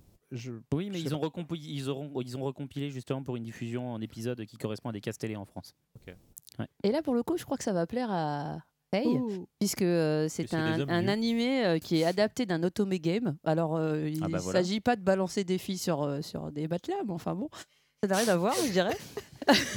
L'animé s'appelle Bonjour Sweet Love Boulangerie. Bonjour Sweet Love Boulangerie. Il y a des beaux Oh. gosses Ouais, il y a des beaux gosses, ils font des pâtisseries. Toi, tu, penses, toi, tu penses à ça. Moi, je pense que tout de suite, le mec, il va être bon pour la pétrir. Mais euh, Bah après, ça dépend ce que tu Ah pétris. bah oh, écoute, tu as les mains chaudes. Là, les, les dialogues sont déjà faits. quoi. Mmh, elle est belle cette boule. Mmh. Oh bah non, oh, tu- oh, mais comment tu veux que je passe derrière Ça hein va. Excusez-moi, Bah, monsieur, est-ce que vous avez des grosses miches? Voilà. voilà ouais. Ça suffit maintenant, les enfants. là. plus, pas V- votre baguette hier était un peu dure. Ah. Allez, on va les laisser tout faire et puis quand ils auront fini, euh, je continuerai. Encore deux Bah, J'hésitais à en faire une sur le moelleux au chocolat, mais je me suis dit, le scato, euh, scato c'était pas terrible. Bon, euh, alors là, Bon, c'est on signe va qu'il faut arrêter, arrêter. Et sinon, vous en fournez à quelle heure? Ah, tu vois, là, ça allait. C'est difficile. Il me, de ba- il me reprendre. balance des bombes mais j'y arrive pas. Alors, c'est un animé euh, qui est disponible sur Crunchyroll euh, en gratuitement. Euh, il suffit de vous inscrire sur le site, c'est gratuit. Euh, le studio, c'est le studio Connect. Euh, et en fait, euh, comme je vous le disais, bah, c'est un, un harem, j'ai toujours du mal à le dire, un harem inversé. Donc, c'est adapté d'un otome game. Mhm. Et nous suivons euh, les aventures euh, de Sayuri, une jeune fille qui fait son entrée dans une école prestigieuse de pâtisserie et qui doit euh, faire face à euh, l'espèce de grognasse du coin là, qui l'a repéré tout de suite. Ouais, t'es une boursière, et que tu fous là gna. Et elle a des profs tous plus mignons euh, les uns que les autres, qui ont chacun une spécialité. Ça m'a bien fait rire. Mm. Il y en a un, c'est le spécialiste du wagashi. Donc euh, voilà. Il est tout sérieux, tout beau. Euh, Il y en a un autre, il y a un français, c'est Anafusa Gilbert. Salut les filles Ok, voilà. Anna Foussa Gilbert. ah oui. Anafusa Ah, c'est sexy Gilbert, hein, attention. Oh. Ah, j'y arrive plus, c'est horrible. Ouais. Euh, Il y en a un autre qui est spécialiste du chocolat. Enfin bref, et là, tu te dis, bon, ça y est, on- sait ce que ça va faire. Elle va falloir, il va falloir qu'elle se décide entre les, euh, Ah entre bah les mince, cinq. alors, oui. Donc que- voilà, alors, mon hypothèse de pourquoi Gilbert est un prénom français connu au Japon? Pourquoi Parce que le, le Japon est un des seuls pays d'Asie à avoir un, grand nombre de re- représentants de rugby. Et Gilbert est la marque de, de trucs de rugby. Donc il y a beaucoup de trucs euh, marqués Gilbert. Et un peu comme dans euh, Retour vers le futur où elle prenait la marque euh, pour le prénom de la personne. Du coup, Gilbert euh, s'est popularisé. Il Voilà. se démerde pour quand même te, mon- Ouais. te vampiriser ta, ta rubrique. Oui, en mais c'était un truc sympa quand même. Ouais. Ça va, c'était- pas le moelleux au chocolat, C'était avoir- instructif, Non, mais ça va. Il Mais, je, l'intègre, je l'intègre, ça va, tu as ta place. Euh, le design des personnages rappelle un autre, euh, un autre animé que j'avais regardé, mais que je n'avais pas chroniqué il y a quelques temps, qui s'appelle Amnesia. Je sais pas si ça dit quelque chose à quelqu'un, qui est aussi un Dusk animé. Maiden of Amnesia? Dusk Maiden of Amnesia que j'allais dire, on a oublié. C'est un otome mais, game euh, aussi. C'est adapté d'un otome Ah non, rien à non, voir, non, non, moi je parlais du truc en manga chez, euh, chez euh, Glénat. Là. Non, non, Kana. non. euh, Chez Kana? Le manga du mec qui est le seul de sa classe à avoir une fille. Euh, je sais plus. euh, Ouais, C'est pas du tout ça. Enfin bon, bref. Ok, J'interviens dans Mais ma propre rubrique. la chronique de Non, j'ai juste l'impression que je suis une invitée dans ma propre question. maison. Vous Tu poses des questions et tu souhaites t'es triste qu'on réponde. Quoi. Mais non, je- mais non, j'ai demandé euh, si vous le connaissiez. Apparemment, vous Bah ne connaissez oui. pas du tout. Alors taisez-vous, bah zut. Quoi. Mais c'est genre, non, mais c'est bon. je veux dire, ces vous gens qui l'ouvrent quand ils en savent pas une, quoi. Il y en a marre. Enfin bref. Donc le design. Le design rappelle, euh, les- le, design des, personnages. J'allais faire un anglicisme. Des personnages dans euh, donc un autre euh, animé qui s'appelle Amnesia, qui est aussi un Otome Game. Alors on peut se poser la question euh, quel est l'intérêt euh, de faire un format aussi court? Parce que pour le coup, le premier épisode, euh, en 5 minutes, c'était emballé. Mais moi, je trouve que ça marche parce que pour le coup, euh, on perd pas de temps euh, et ils sont vachement efficaces puisqu'en en 5 minutes d'épisode, on arrive à avoir euh, les mêmes informations que ce qu'on aurait en 24 minutes. Donc voilà. Alors après, euh, bon, euh, franchement, je conseille cet an- animé à ceux euh, et à celles surtout qui aiment les beaux gosses et la pâtisserie. Et les beaux gosses dans la pâtisserie ou les beaux gosses qui font de la pâtisserie Ah, ou euh. Enfin, les les beaux gens qui aiment la manger de la pâtisserie sur des beaux gosses? Enfin, je ne sais pas. Je veux euh, dire, attention, tu as un peu de crème fouettée ici? Bah oui, c'est ça, bah, c'est ce qu'elle vient de dire. Oui, en gros. de la pâtisserie sur les beaux gosses. Voilà, voilà.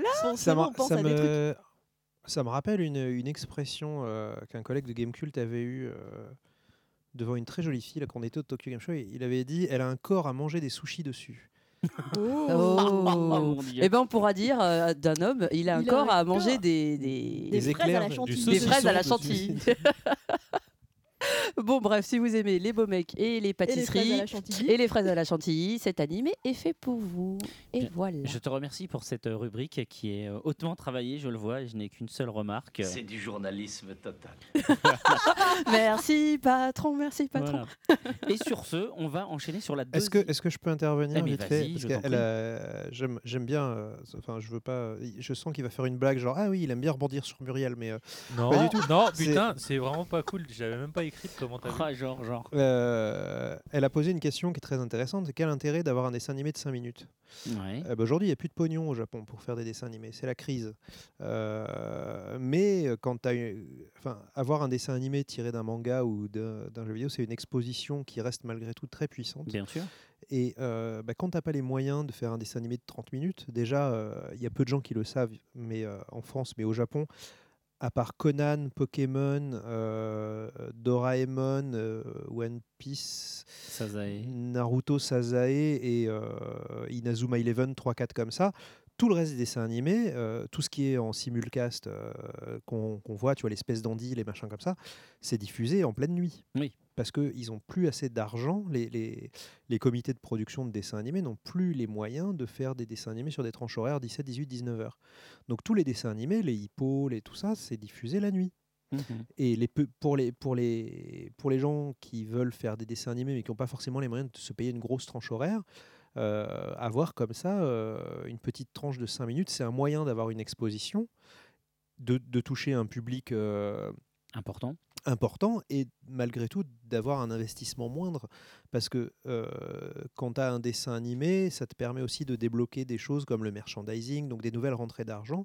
Donc c'est c'est finalement très important quand, quand tu es, euh, je dirais, un produit culturel de, euh, de moindre importance, de pouvoir avoir, profiter de l'exposition de la télé sans avoir les moyens euh, de tes ambitions finalement. D'accord, Ça te d'accord. permet de découvrir des, des- des petites choses comme ça. Bien, écoute, merci pour ce petit point de détail. Tout à fait. Et garde le micro bien en main puisque nous allons enchaîner sur la deuxième partie De l'émission. l'émission et de l'interview.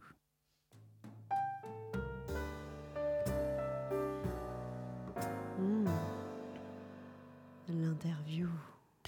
Et on rentre tout de suite dans le vif du sujet pour parler de Hippo. Voilà. Hippopo. Hippo qui a la saison 4 qui redémarre euh, là, Là. euh, enfin, qui vient de redémarrer il y a, Oui. il y a même du coup trois semaines au moment où les- le Mm. manga, le, le podcast sort en ligne puisque ça a commencé le 5 octobre. Exactement, le deuxième jeudi euh, Voilà. du mois d'octobre. Et alors du coup, euh, quatrième saison, ça fait quoi Ça fait combien de volumes en tout du coup là, On en est? Alors, nous en sommes. Alors, faut pas que je me plante entre le volume où ça, ça commence et le volume où ça s'arrête. Je pense que on va être à 68 volumes, si je dis pas de bêtises. Attends, 30, 20, 5, gna, gna, gna, voilà.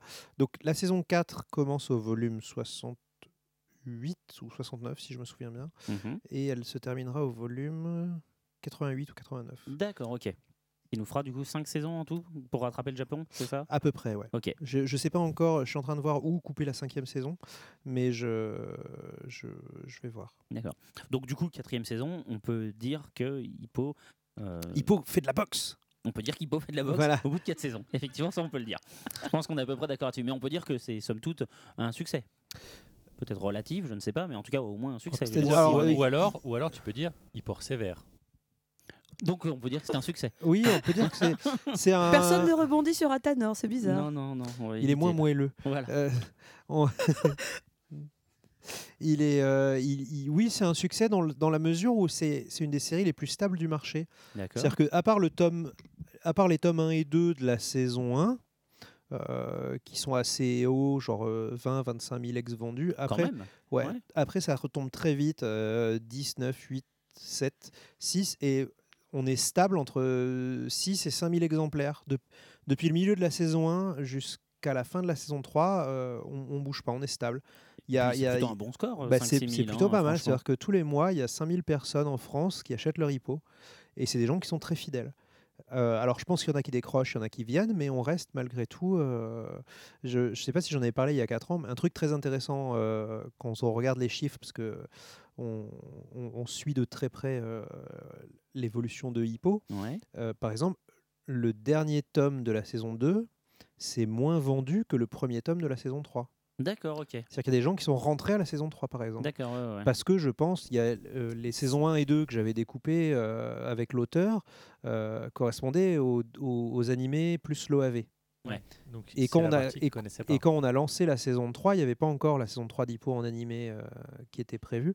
Donc je pense que les gens qui connaissaient Hippo en animé, euh, d'autant plus que euh, les animés en France n'ont pas été super bien distribués, la boîte a fait faillite, au final les, les, les DVD se sont retrouvés très vite en solderie, donc je pense qu'il y a beaucoup de gens qui les ont découverts comme ça, euh, sans compter évidemment euh, le téléchargement. Donc les gens voulaient la suite, mais ils n'allaient pas forcément se taper les mangas puisqu'ils connaissaient déjà l'histoire en animé. Bien sûr. Donc il y a, je pense qu'il y a des gens qui sont rentrés par la saison 3 et ça a compensé le fait qu'il y a des gens qui ont lâché à la fin de la saison 2. parce que, Bon, ça y est, c'est bon, j'ai j'ai eu ce qu'il me fallait. Quoi. Donc euh, c'est une série qui reste très très stable et j'en suis très content. Bon, bah c'est cool. Moi, je trouve que c'est une super série. Et euh, comme je l'ai déjà dit, hein, moi, je suis un, un grand fan de, de Hippo. Et, euh, et j'aime beaucoup euh, la, la- la façon dont il montre le progrès. Même si des fois c'est un, un petit peu lent, tu, on a encore tous les entraînements, Oui. tout ce qu'on avait dans Karate Kid de, de tu comprends pas, mais Daniel San, il faut frotter, lustrer, frotter, lustrer. Il le fait, il est, il est bien assidu, il montre cette abnégation qui est le cœur des shonen japonais. Avec le travail, tu, tu, tu auras ta récompense et tu as quand même le bout du talent avec, euh, ta- avec euh, Takamura et euh, avec celui dont le nom m'échappe, euh, Ishomashi, machin, machin. Bref, euh, tu as, tous les trucs, quoi, euh, des moments hyper marrants euh, avec Aoki euh, surtout. Mais c'est c'est hyper bien rythmé Hippo en fait. Umezawa, non? C'est pas Umezawa? Non, Umezawa, c'est celui qui le maltraitait au début. Ah oui, merde. Il le traitait Non. de vers de Et, terre. et qui devient Oui, oui, oui. dessinateur. Non, mais ouais, merde.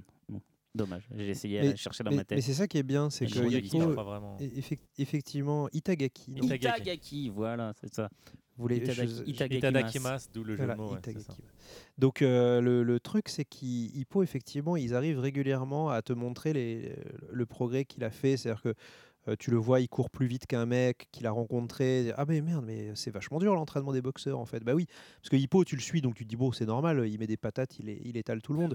mais en fait, régulièrement, il va rencontrer des novices qui voient à quel point il a évolué physiquement. Donc ça, c'est assez important toujours de, de se remettre euh, comme ça euh, au niveau pour, pour montrer justement la, la progression du personnage. Le seul truc qui me manque, c'est euh, la petite pierre qui a été posée au début sur Ah, c'est le fils de son père. Et j'aimerais bien voir revenir un peu son, son Mm. père dans l'histoire. Mais de- il est mort. Oui, il est mort, mais euh, il a visiblement il avait un passé de bagarreur. Il lui a dit, euh, il est, sa mère quand elle lui dit, il imagine toujours un poisson à la place euh, pour le Mm. déstresser.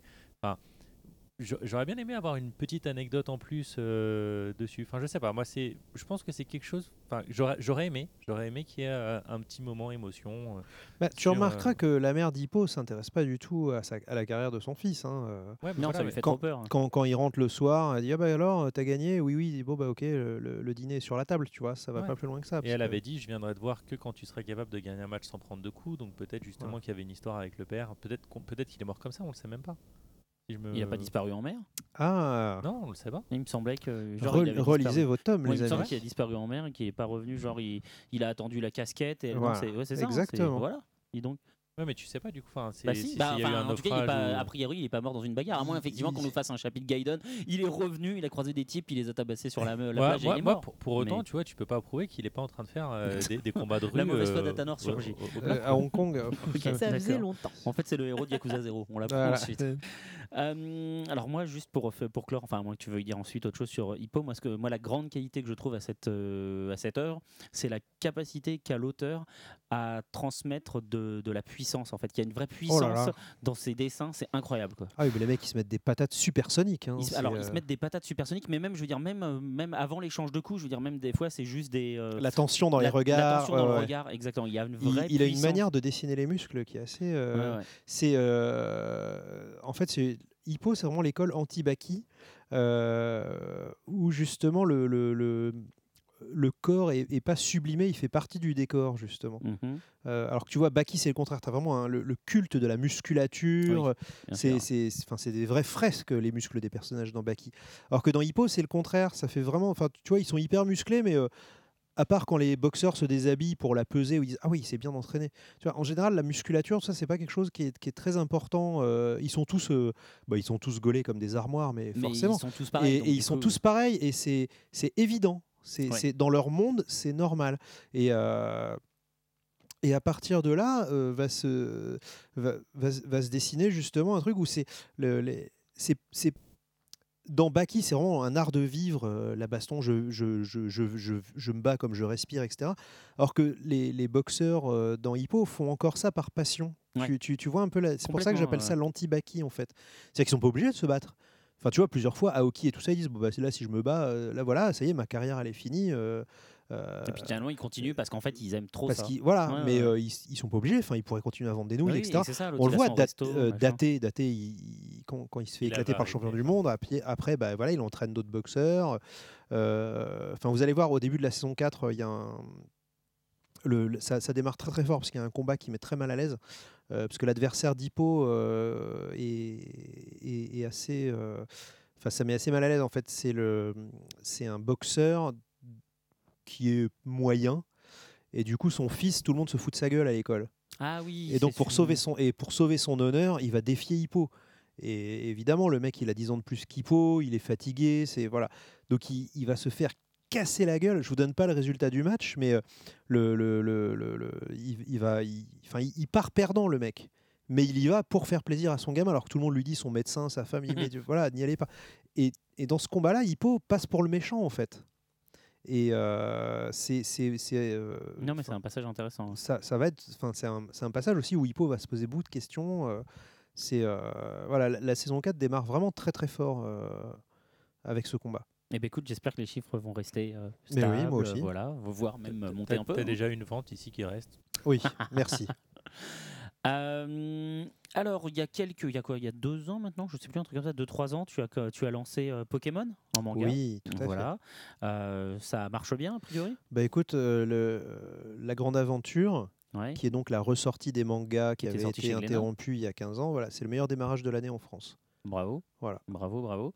Est-ce qu'il y a du XY euh, qui va débarquer euh Alors je peux pas encore parler de XY, euh, je peux te parler de Ruby et Saphir, D'accord. Ah oui. qui, qui va débarquer là juste après le podcast, en même temps que le jeu vidéo. D'accord. Bah super. Voilà. euh, et du coup, oui. Vas-y, vas-y, Je vas-y. Du coup, tu auras une interruption dans le jeu vidéo. Va dans ta librairie acheter le manga. Ah j'aimerais bien. Si c'était, ah bah là, euh, si je pouvais vendre autant de mangas qui se vendent cartouches en France. Ouais, tu m'étonnes. ah, Pokémon en France, c'est des mises en place de 700 000 cartouches, tu vois. Donc, euh, C'est si, pas mal, voilà. ouais. Ben, c'est on- les ventes du manga, c'est à peu près, euh, c'est plus ou moins 10%, tu vois. Donc, Ce qui euh, est très ça- honnête. Voilà, tu vois, le, le tome 1 de Pokémon Noir et Blanc, euh, ouais, on doit être à pas loin de 70 000 exemplaires. Donc, euh, ouais, ça commence à. Ça commence à faire du chiffre. Ouais, et surtout, les mangas de Pokémon, tu les vends pas comme d'autres mangas. C'est-à-dire que quand tu lances un shonen, bah, tes concurrents, ça va être tous les autres shonen. Tu vois, Bien sûr. quand tu lances Maggie, bah, ton adversaire, c'est One Piece. et voilà. Quand tu lances Pokémon, tu, tu fais. Enfin, tu fais pas de la pub comme tu ferais de la pub pour un autre manga parce que tout le monde connaît Pokémon. Enfin, tu vas dans la rue, bonjour, vous connaissez Pikachu? Oui, bien sûr. Enfin, tu vois, c'est euh, Pokémon, tout le monde connaît. C'est-à-dire les parents, même ceux qui ne voudraient pas connaître, ils connaissent. connaissent quand même, ouais. Et les enfants en Pokémon, oui, bien sûr. Donc du coup, quand tu fais de la pub pour un manga Pokémon, tu dis pas aux gens, hé, regardez, c'est Pokémon. Tu dis, vous qui connaissez Pokémon, saviez-vous qu'il y a qu'il existe aussi un manga Parce que dans le Ouais, manga ouais. Pokémon, ton vrai rival, euh, bah, C'est tout le reste. C'est tout le reste. C'est-à-dire que le gamin, il a 10 euros d'argent de poche.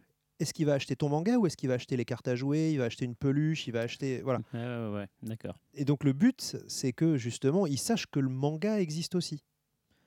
Parce que c'est pas évident. Quand on te dit Pokémon, tu penses en 1. Aux jeux Aux vidéo. jeux vidéo. Jeux vidéo en 2. Au dessin animé. Et en 3.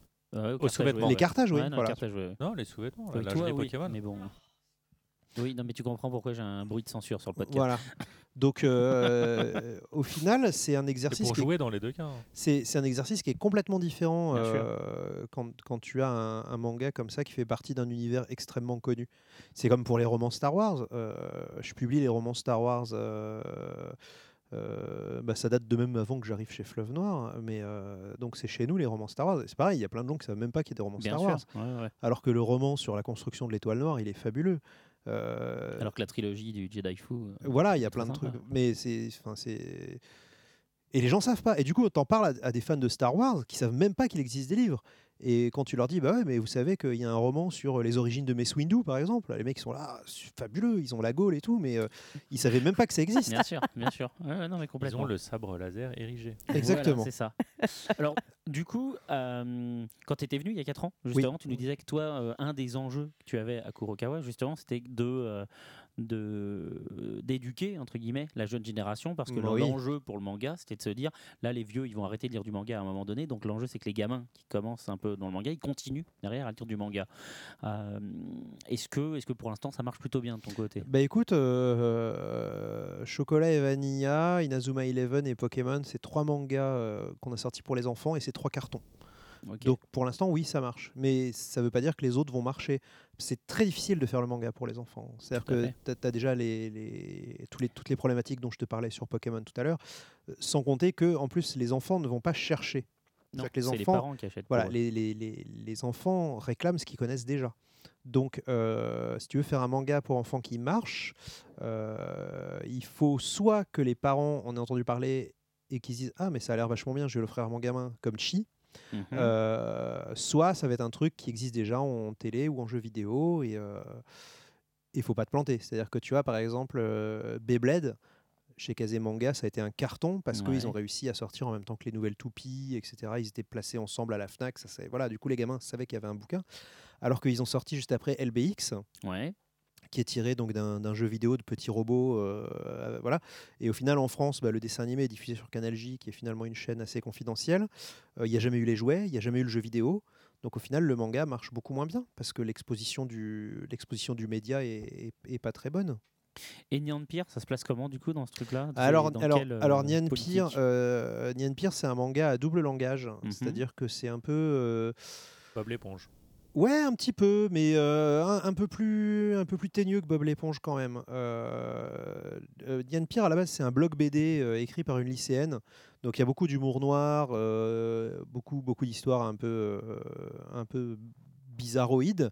Euh, mais ça reste du blog BD, c'est-à-dire un humour vraiment assez acide, mais un, un cara design très très mignon. tout à fait Donc à partir de là, effectivement, c'est un... il y a double lecture, c'est-à-dire que les enfants peuvent le lire en disant Ah, il est mignon, Nian Pierre, il fait plein de bêtises, et, euh, et les adultes peuvent se marrer parce que voilà, il y a, y, a, y, a, y a- plein de gags, euh, plein, de, plein de blagues notamment. euh, sur l'homosexualité latente d'un des petits chats, où il y a une espèce de, de parodie de Boys Love euh, avec un des petits chats euh, qui sait pas que le héros est un chat et pas une chatte. Enfin bon, c'est Alors dé- déjà qu'Aurore euh, aime Nian euh, ce qu'on avait découvert la, la, la, la- la petite babiole en 2009 dans Oui. UFO Catcher au Japon.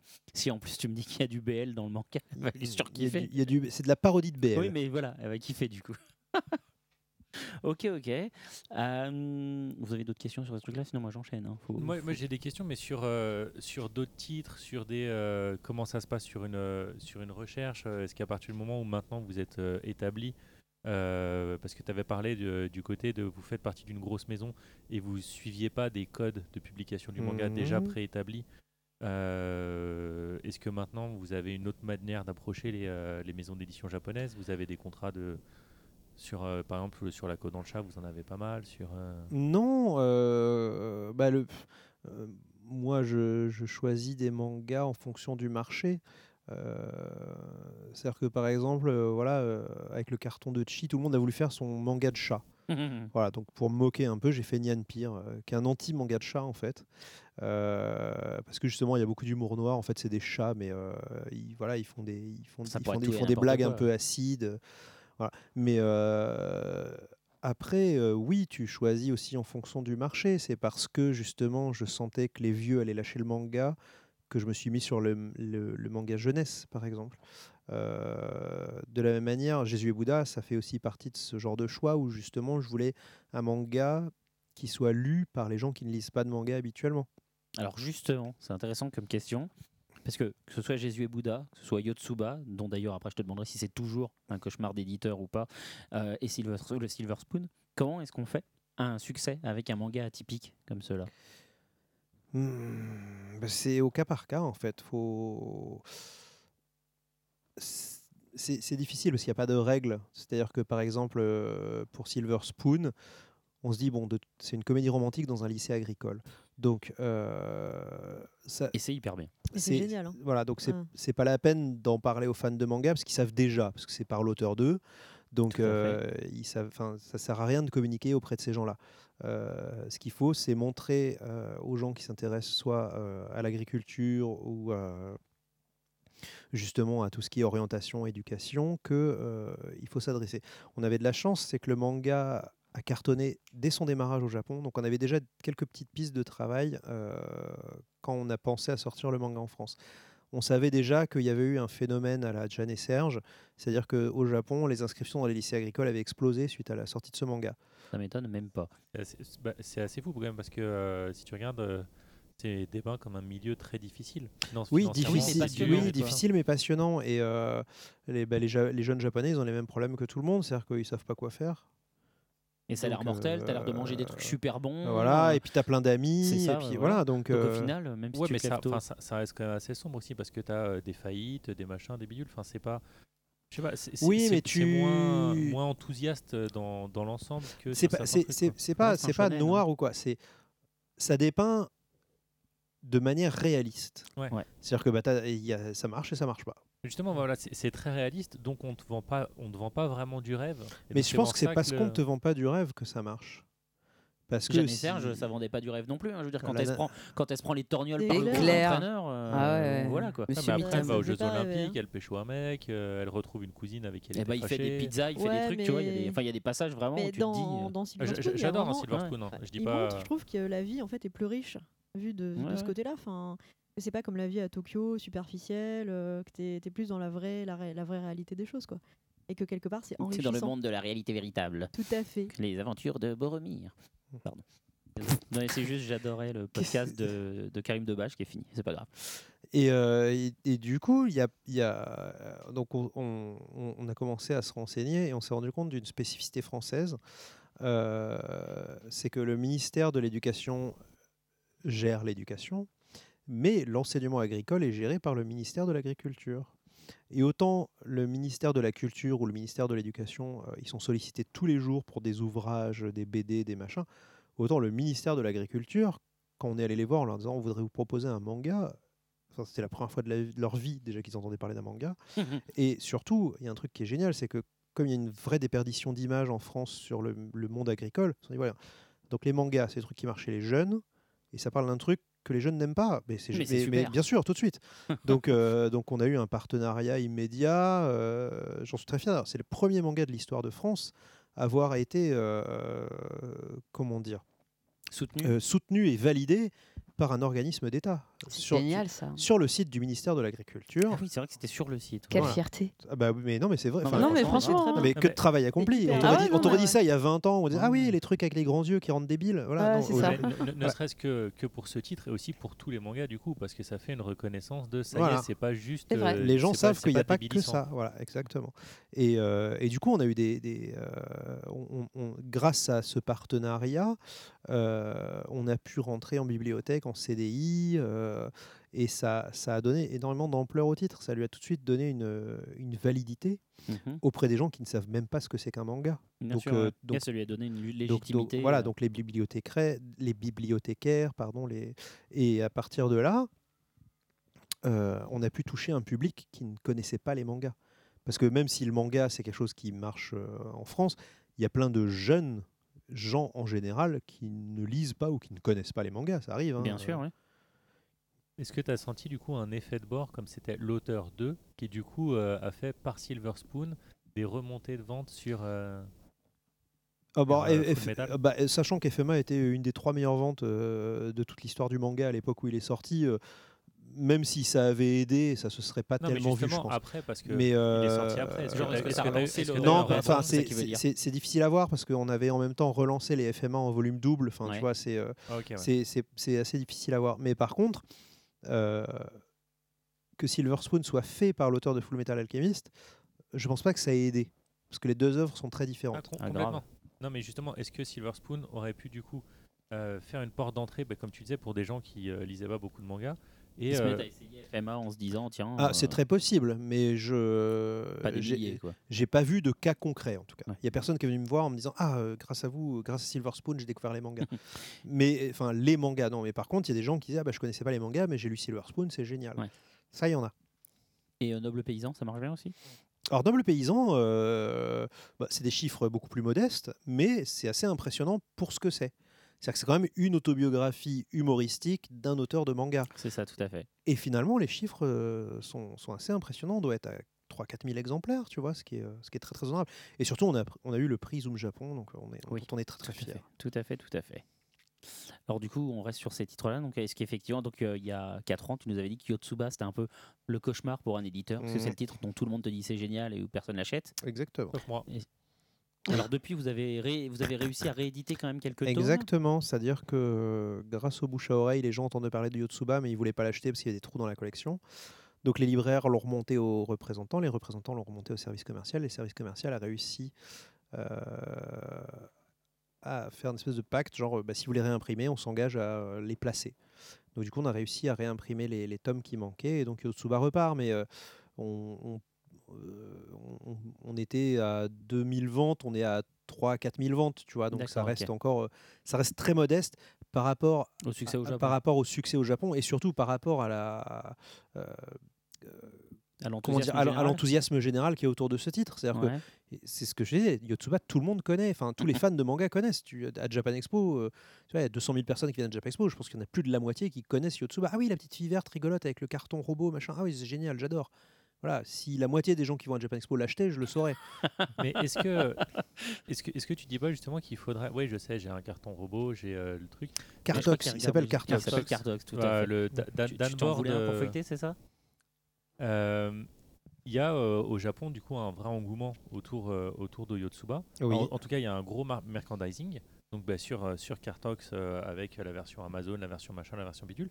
Mais euh, il y a aussi des livres de coloriage. Du coup, c'est devenu un Oui, truc pour enfants. oui, Est-ce oui, que vous prévoyez de faire ça? Parce que ça peut être peut-être un moyen justement de montrer. parce que mine de rien, bah, du coup, euh, le, le trait il est vraiment hyper réaliste. Ah bah oui, mais nous on le, nous on le présente comme le petit Nicolas japonais. hein, euh, Mhm. C'est mais voilà, ça ça prend pas. Je sais pas pourquoi. Peut-être parce qu'elle a les cheveux verts, les parents ont peur. Je- c'est possible. Hein, tu sais pas ce qui se passe dans la tête des gens. Un peu comme Chichi, mon Dieu, mon Mm. fils est devenu un, un- un voyou. Euh, alors, il y a, je sais pas, un, deux- un an et demi, deux ans maintenant, tu lançais Nozokiana. Oui. Voilà, depuis il y a minimum. Il y a Attache-moi, Mhm. voilà.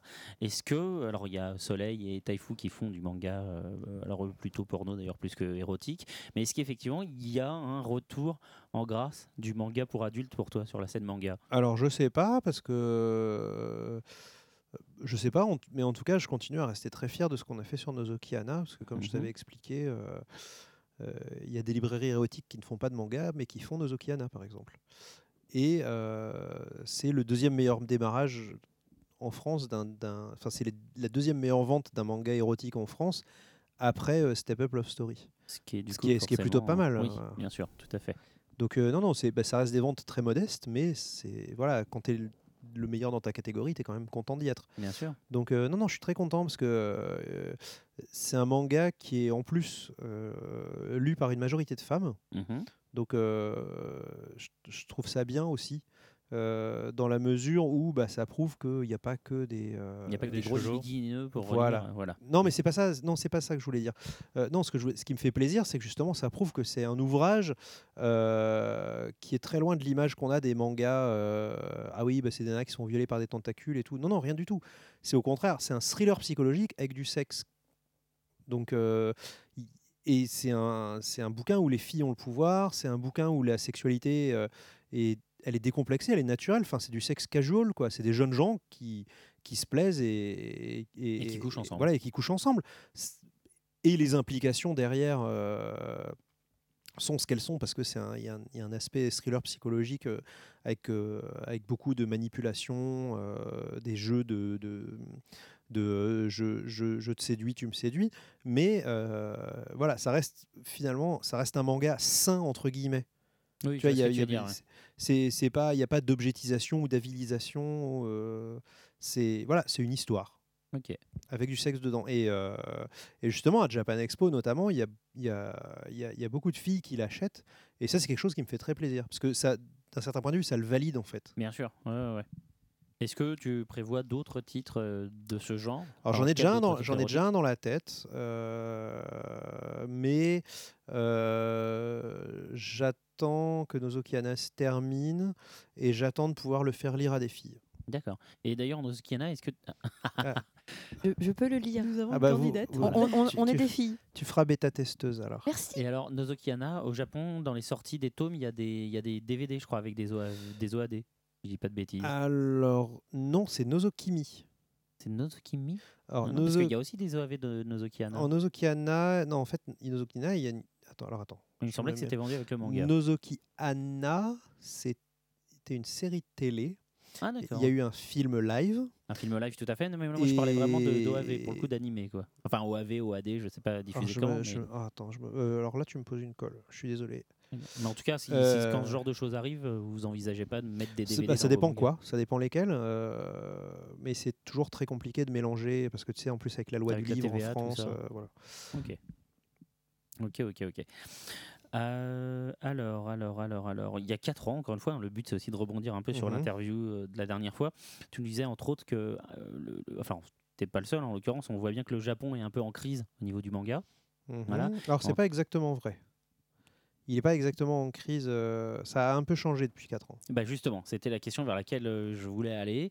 Et entre autres, tu disais que les éditeurs japonais étaient plus euh, à la recherche d'une licence plus que d'une œuvre, en fait. À ce moment-là, ils étaient plus justement dans une optique, bah tiens, on va faire Keon, euh, ça marche bien en ce moment, les filles qui jouent de la musique, on va faire ça, on, dé- on derrière, on, on décline, etc. Euh, Alors le, ça a un petit peu changé depuis 4 ans. Ouais. euh, dans la mesure où le, le véritable problème, c'était que les, chutes de les, les ventes de magazines chutaient. mhm. Et le modèle économique du manga au Japon, c'est que tu, les gens achètent le magazine, ça leur fait découvrir des œuvres, et ensuite ils rachètent en volume relié ce qui les intéresse. Tout à fait. Et les, les éditeurs japonais perdent de l'argent sur les magazines, mais c'est un peu comme des fascicules. Oui, oui, c'est de la pub. C'est de la pub déguisée, et en fait ils gagnent de l'argent sur les volumes reliés. Euh, la- le problème, c'était que les gens n'achetaient plus de magazines. Mhm. Mais on s'est rendu compte depuis 2-3 ans qu'en fait, les ventes de magazines chutaient, mais les ventes de volume étaient stables, voire augmentaient. Pourquoi? Grâce à Internet, exactement. C'est-à-dire que euh, toutes les maisons d'édition euh, ont chacune désormais un magazine en ligne gratuit. Donc chez Sunday, euh, tu as le Ura Sunday. Euh, chez Jump, tu as le Tonari no Young Jump. Euh, chez Kodansha, tu as le comment il s'appelle le K-Box, je crois, ou le Manga Box. Enfin ils ont euh, chez et chez Kadokawa, on a un autre aussi. Donc ils ont chacun le leur. Et donc tu as donc des, des... c'est assez marrant parce que justement, notamment dans le Sunday, tu as des auteurs qui sont bons, pas encore assez bons pour aller dans le magazine, bah, ils les mettent sur Internet. Mais du coup, comme c'est gratuit, bah, il y a plein de gens qui les connaissent, et du coup, leurs volumes, leurs tomes se vendent parfois mieux que des tomes reliés de mangaka célèbres. Et donc, du coup, ils ont réussi à trouver un nouveau canal de distribution, donc ils arrivent de nouveau à faire connaître des nouvelles œuvres qu'ils arrivent à vendre ensuite. Donc, Avec, des... avec en plus des coûts avec des moindres. coûts moindres, exactement. Plus de papier, plus d'encre. euh, Mhm. D'accord. Alors restons dans le numérique du coup, puisque tu nous parles de ça. Vous avez lancé euh, 12-21 du manga fait, en ouais. numérique, euh, vente au, au chapitre. Alors attention, 1221 en fait c'est le c'est la maison d'édition numérique du groupe Editis. Mhm. Euh, donc il ne fait pas que du manga. Voilà, mais vous, vous avez greffé votre offre manga dedans. Oui, voilà. En fait, en gros, 1221 c'est comme un éditeur de poche qui ne fait que du numérique. C'est-à-dire qu'on reprend les succès des autres, mais on les numérise.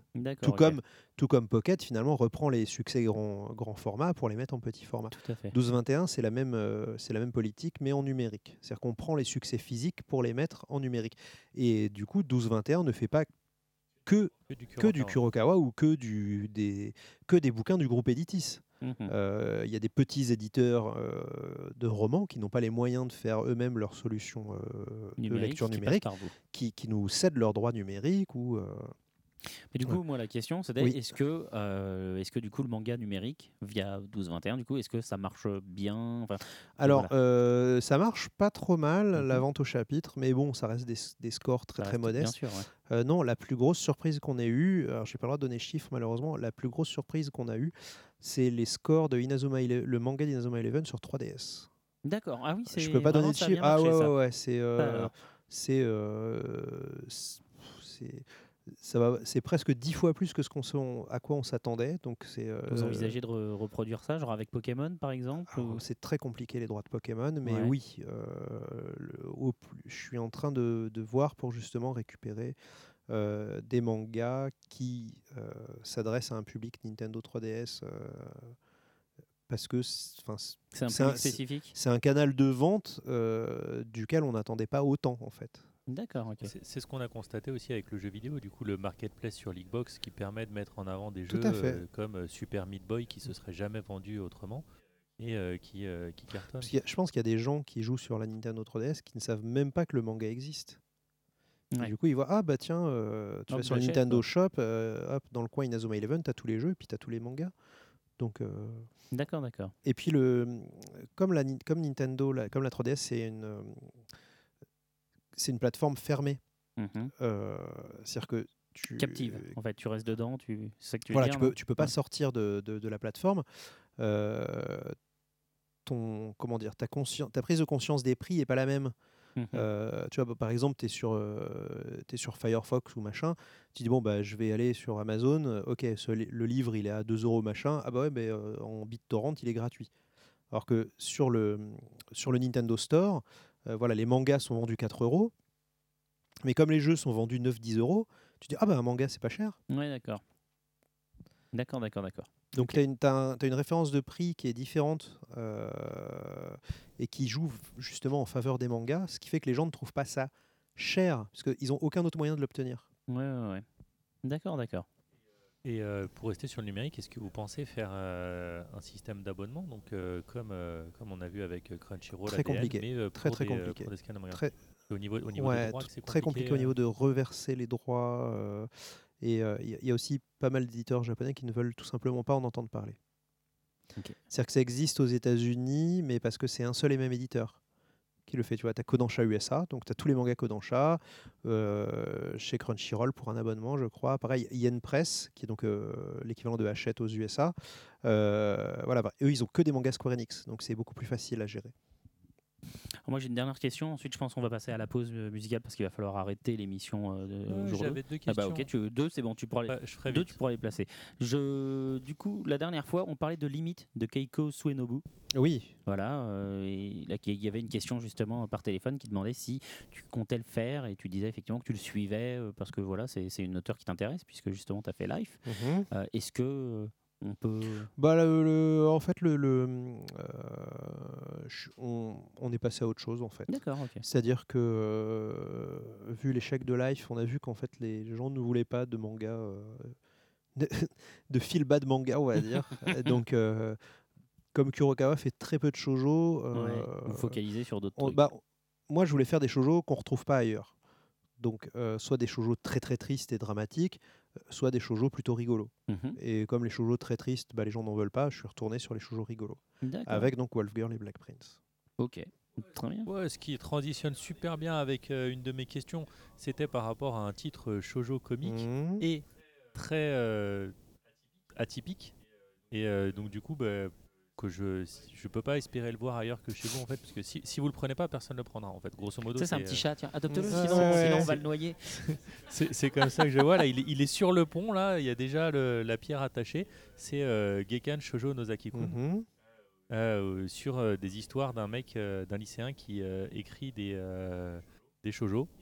Et euh, en fait, il y a une fille qui veut lui déclarer son amour, mais elle se trompe parce qu'elle est, euh, elle est toute perturbée en lui déclarant sa flamme. Elle lui dit Je suis fan de toi.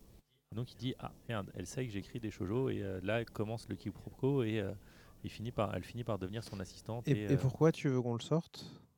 Bah, Parce que je trouve ça super marrant et je l'achèterai. D'accord. Après, je serai peut-être le seul à l'acheter. Mais- Une collection Valentin. non, mais À ta heure. Elle aime, elle aime pas dire mon Non, pseudo. j'ai du- Mais euh, bref, euh, pourquoi je voudrais vous le sortiez Parce que je pense que c'est un truc assez atypique et qu'il il y a eu euh, Bakuman, il y a eu euh, deux trois trucs sur euh, le côté euh, Otaku Girl. des mangas. Mm. C'est euh, très tranche de vie comme Azumanga Daioh. Mhm. Et donc c'est pour ça que je pense que Alors, la tranche de vie, ça marche pas en France. Ouais, hein, dire, tu, sais comment le convaincre. Eh, Tu sais, c'est un manga un peu comme Azumanga. Vas-y. Le truc qui marche pas. Non, mais c'est dessiné un peu comme une- Jojo et, euh, et c'est par le frère de l'auteur de. Non, Hippo, il se vend bien. Ok, non mais c'était. Non, mais en plus, franchement, non, le pitch m'a plu. Le pitch m'a plu. Oui, moi le, pitch, le pitch est très bon, mais après, il n'y a pas que ça qui rentre en ligne de compte, Bien sûr. malheureusement. Et bah du coup sur un style plus En fait, populaire, de donc vendre- la c'est for- pas de Ah ouais, questions, non, mais c'est- pas deux questions, c'est un catalogue de agent. 47. Ah, je voudrais ça, je voudrais ça. J'aimerais. Je voudrais ça, ça. Mais non, mais parce que euh, parce que justement comme c'est des euh, Non, mais vas-y, vas-y, il n'y a pas de souci. un type qui est, euh, que vous avez déjà Mhm. sorti, donc malheureusement pas avec un succès, euh, le succès que ça aurait mérité. Voilà, est-ce que Est-ce que vous pourriez vous replanter encore, s'il vous plaît Mais non, Mais non, mais ça, je voilà, plaisante. Est-ce que, est-ce- est-ce que du coup ça refroidit et ça empêche de rechercher Ah les non, mêmes non, choses pas ou- du tout, on s'interdit rien. hein. Il n'y a pas de. Alors, c'est quoi ton autre titre? Mon autre titre c'était euh, Tate no Yusha no, euh, no Ryagari, où en fait c'est euh, l'histoire de, euh, d'un mec qui rentre dans, dans un bouquin. Mhm. Donc le truc euh, super classique au départ. Sauf qu'il il lit la quatrième de couverture avant de rentrer dedans. Enfin, il est en train de feuilleter le bouquin. Il dit ouais, c'est l'histoire des quatre chevaliers qui vont sauver, qui vont sauver le royaume. Et là, pouf, il rentre dans le, il rentre dans le bouquin et euh, il hérite du titre du, euh, du chevalier le plus malheureux du groupe parce que lui, c'est le chevalier du bouclier. Mhm. Donc tous les autres, ils ont une arme et donc lui, il a le, che- le chevalier du bouclier. Il se fait charrier par tous les autres. Ouais, tu sers à rien, un bouclier. Qu'est-ce que tu vas faire dans la bataille Nanana, nanana. Et, euh, et c'est un côté très, très MMORPG parce qu'il va dire ok, bah, il va passer trois pages à taper des petits, des petits slimes pour level up. Mm. Quoi. Et, euh, et je voulais savoir si euh, des mangas type fantasy, que là j'ai vu au moins 5 ou 6 trucs qui partaient sur des donjons et du level up de MMORPG parce que j'imagine les jeux vidéo sont vachement à la mode en ce moment. Est-ce que vous aviez, en aviez un dans, dans le collimateur ou pas quoi? Alors, oui, mais je ne peux pas te répondre. je peux pas te dire lequel. Ok, donc oui, il y en a un, mais on sait pas, pas non, lequel. non parce que c'est encore en gestation. Que de mystère. Mais euh, non, par contre, euh, ce genre de manga, il y en a énormément en ce moment. euh. Moi, il y en a un que je lis qui me fait beaucoup rire qui s'appelle euh, Last Boss Hero. Ah, je En parler, fait, c'est un, c'est un mangaka euh, moyen. Mhm. Et donc, son, son éditeur lui dit bah, T'as qu'à tuer l'héroïne. Ça fera monter les ventes. Ah bon, tu crois Et tout. Et là, il se retrouve projeté dans son manga. Et Mhm. du coup, il faut qu'il tue son héroïne dans le manga. Physiquement. Et, et comme c'est lui le créateur du monde, euh, les méchants du manga le considèrent comme, le, comme leur chef. Ouais, voilà, c'est ça, ça devient. C'est marrant, j'étais en train de Voilà. me dire justement que ce serait bien qu'il y en ait un. Donc où ça, ça, tu te ça- retrouves le méchant. Voilà, donc c'est un peu barré euh, et c'est c'est assez rigolo parce qu'évidemment il est en train de tomber amoureux de son héroïne. Bien Enfin, sûr. bon, c'est assez débilou, mais c'est très très rigolo. Et il y a pas mal de, de méta-mangas comme ça qui sortent en ce moment où justement les gens se retrouvent projetés dans des univers euh, et ils, ils- ils ont le recul, mais en même temps ils veulent profiter de cette vie virtuelle. Enfin, il y en a énormément. euh, c'est euh, c'est une des tendances du moment, mais je pense que justement c'est un effet de mode qui pourrait pas forcément marcher en France parce que c'est euh, c'est ce qu'on appelle toute la vague des chunibyo, c'est-à-dire les, les, les- les trucs un peu ados. euh, ad- Où tu vis dans ton monde. Ado, euh, ado goth, euh, ouais, bah, vous serez bien content quand je serai mort, euh, machin. Et puis de toute façon, personne me comprend, je suis spécial, machin. Ça, c'est un truc qui marche énormément aux États-Unis, mais beaucoup moins en France. C'est-à-dire qu'en France, on est plus combatif, c'est-à-dire qu'on va préférer des shonen où les mecs sont dans la merde, mais ils se relèvent, euh, bah, ils, ont la- ils sont pleins de boue, mais ils se relèvent et ils se battent. Plutôt que de, ouais, bah, de toute façon, Plutôt que- personne me comprend, Ouais. alors je vais aller dans un monde spécial. Non, euh, si voilà. tu te complais dans ta misère, effectivement, Voilà, c'est comme ça qu'on le prend en France. C'est un peu moins positif en France, alors qu'aux États-Unis, justement, ils doivent avoir plus d'ados perturbés, ça marche beaucoup mieux. C'est tous ces, toutes ces histoires. Pas eu François Dolto. toutes- voilà, toutes- Ah, toutes, ça. ces, toutes ces histoires euh, tirées de bah, tout, tout ce qui rappelle un peu la culture light novel, euh, Ouais, ouais. euh, ça marche pas très bien en France. Ok, bah, Eh merci. ben, merci pour toutes ces questions. On va écouter de la dernière sélection euh, Bah musicale que j'ai mis sur les. bah, sur, en fait, je t'en ai demandé quatre. C'est pour euh, pouvoir euh, en avoir une de backup si jamais. Mais ah, euh, j'en utilise que d'accord, trois. d'accord. Ah bah alors, je voilà. me demande laquelle tu as pris. Et ben voilà, en l'occurrence, j'ai choisi Lupin Sensei no Uta Ah, bah oui. Voilà. Donc on va écouter, puis ensuite tout à l'heure tu nous expliqueras un peu pareil pourquoi ce choix qui aurait fortement plu à Glou.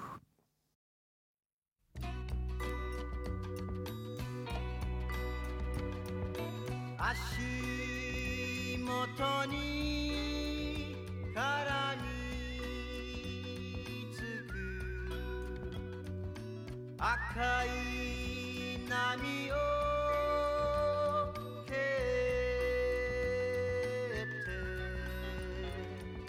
マシンが叫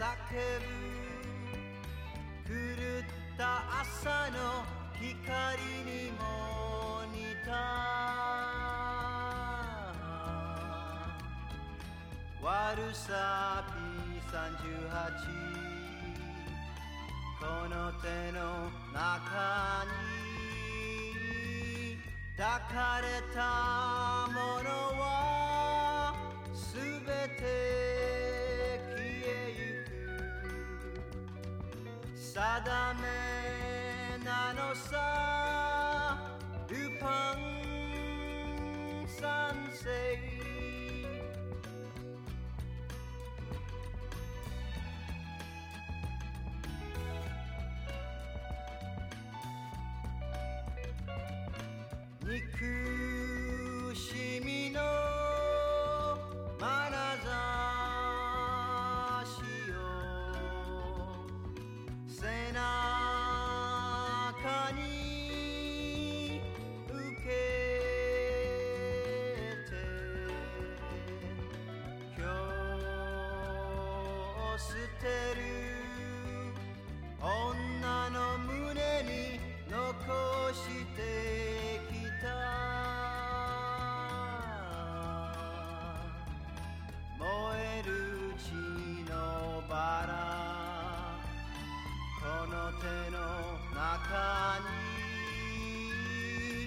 抱かれたものはすべて消えゆく定め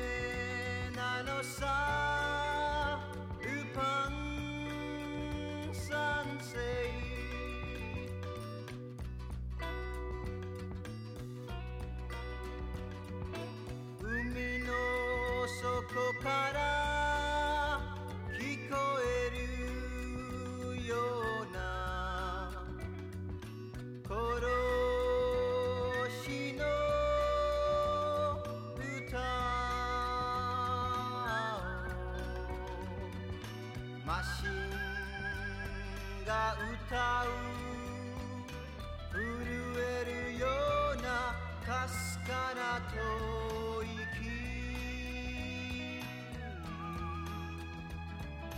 忘悪さ P38 この手の中に抱かれたものはすべて Sada me nanosa Upan sansei Upan sansei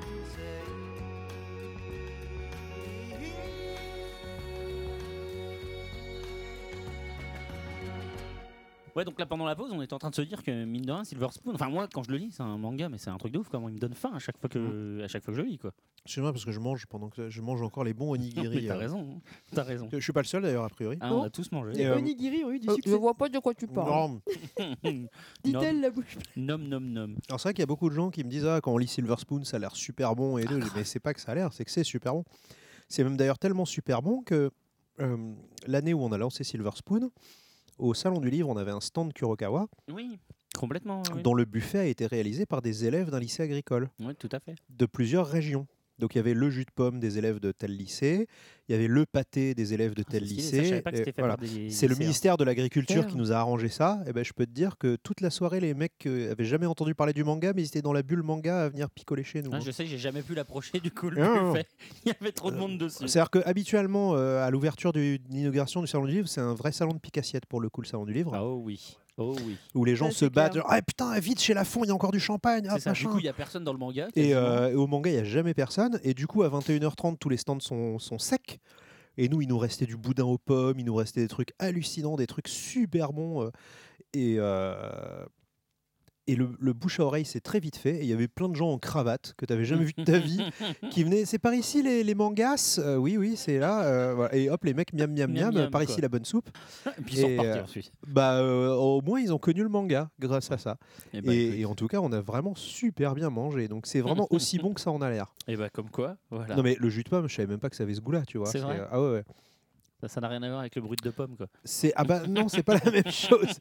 Non mais même on a, on a mangé des trucs hallucinants, des espèces de, de fromage frais, de je ne sais plus quoi. Enfin Oh là là. c'était ah ouais non mais Non, c'était mortel. de Des assiettes de cochon, enfin c'est des trucs. euh, c'est c'était fabuleux. Scandaleux. Ah ouais. Scandaleux, scandaleux. Alors, il va être temps de se tourner vers notre blonde favorite. Alors, où est ton jingle? Il est ici.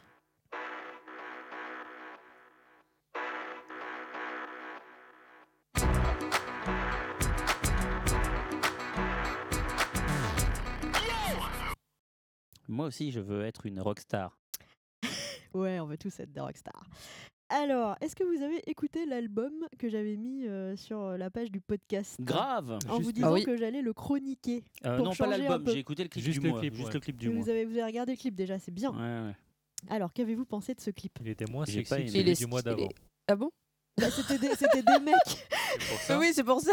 Je vais mettre un morceau pour que l'invité déjà et que les gens aussi puissent entendre un peu à quoi ça ressemble. Alors, donc, c'est un clip de Sadie, pour Mais il est préciser parti. euh, à nos auditeurs. Il est parti, Sadie. Il est parti.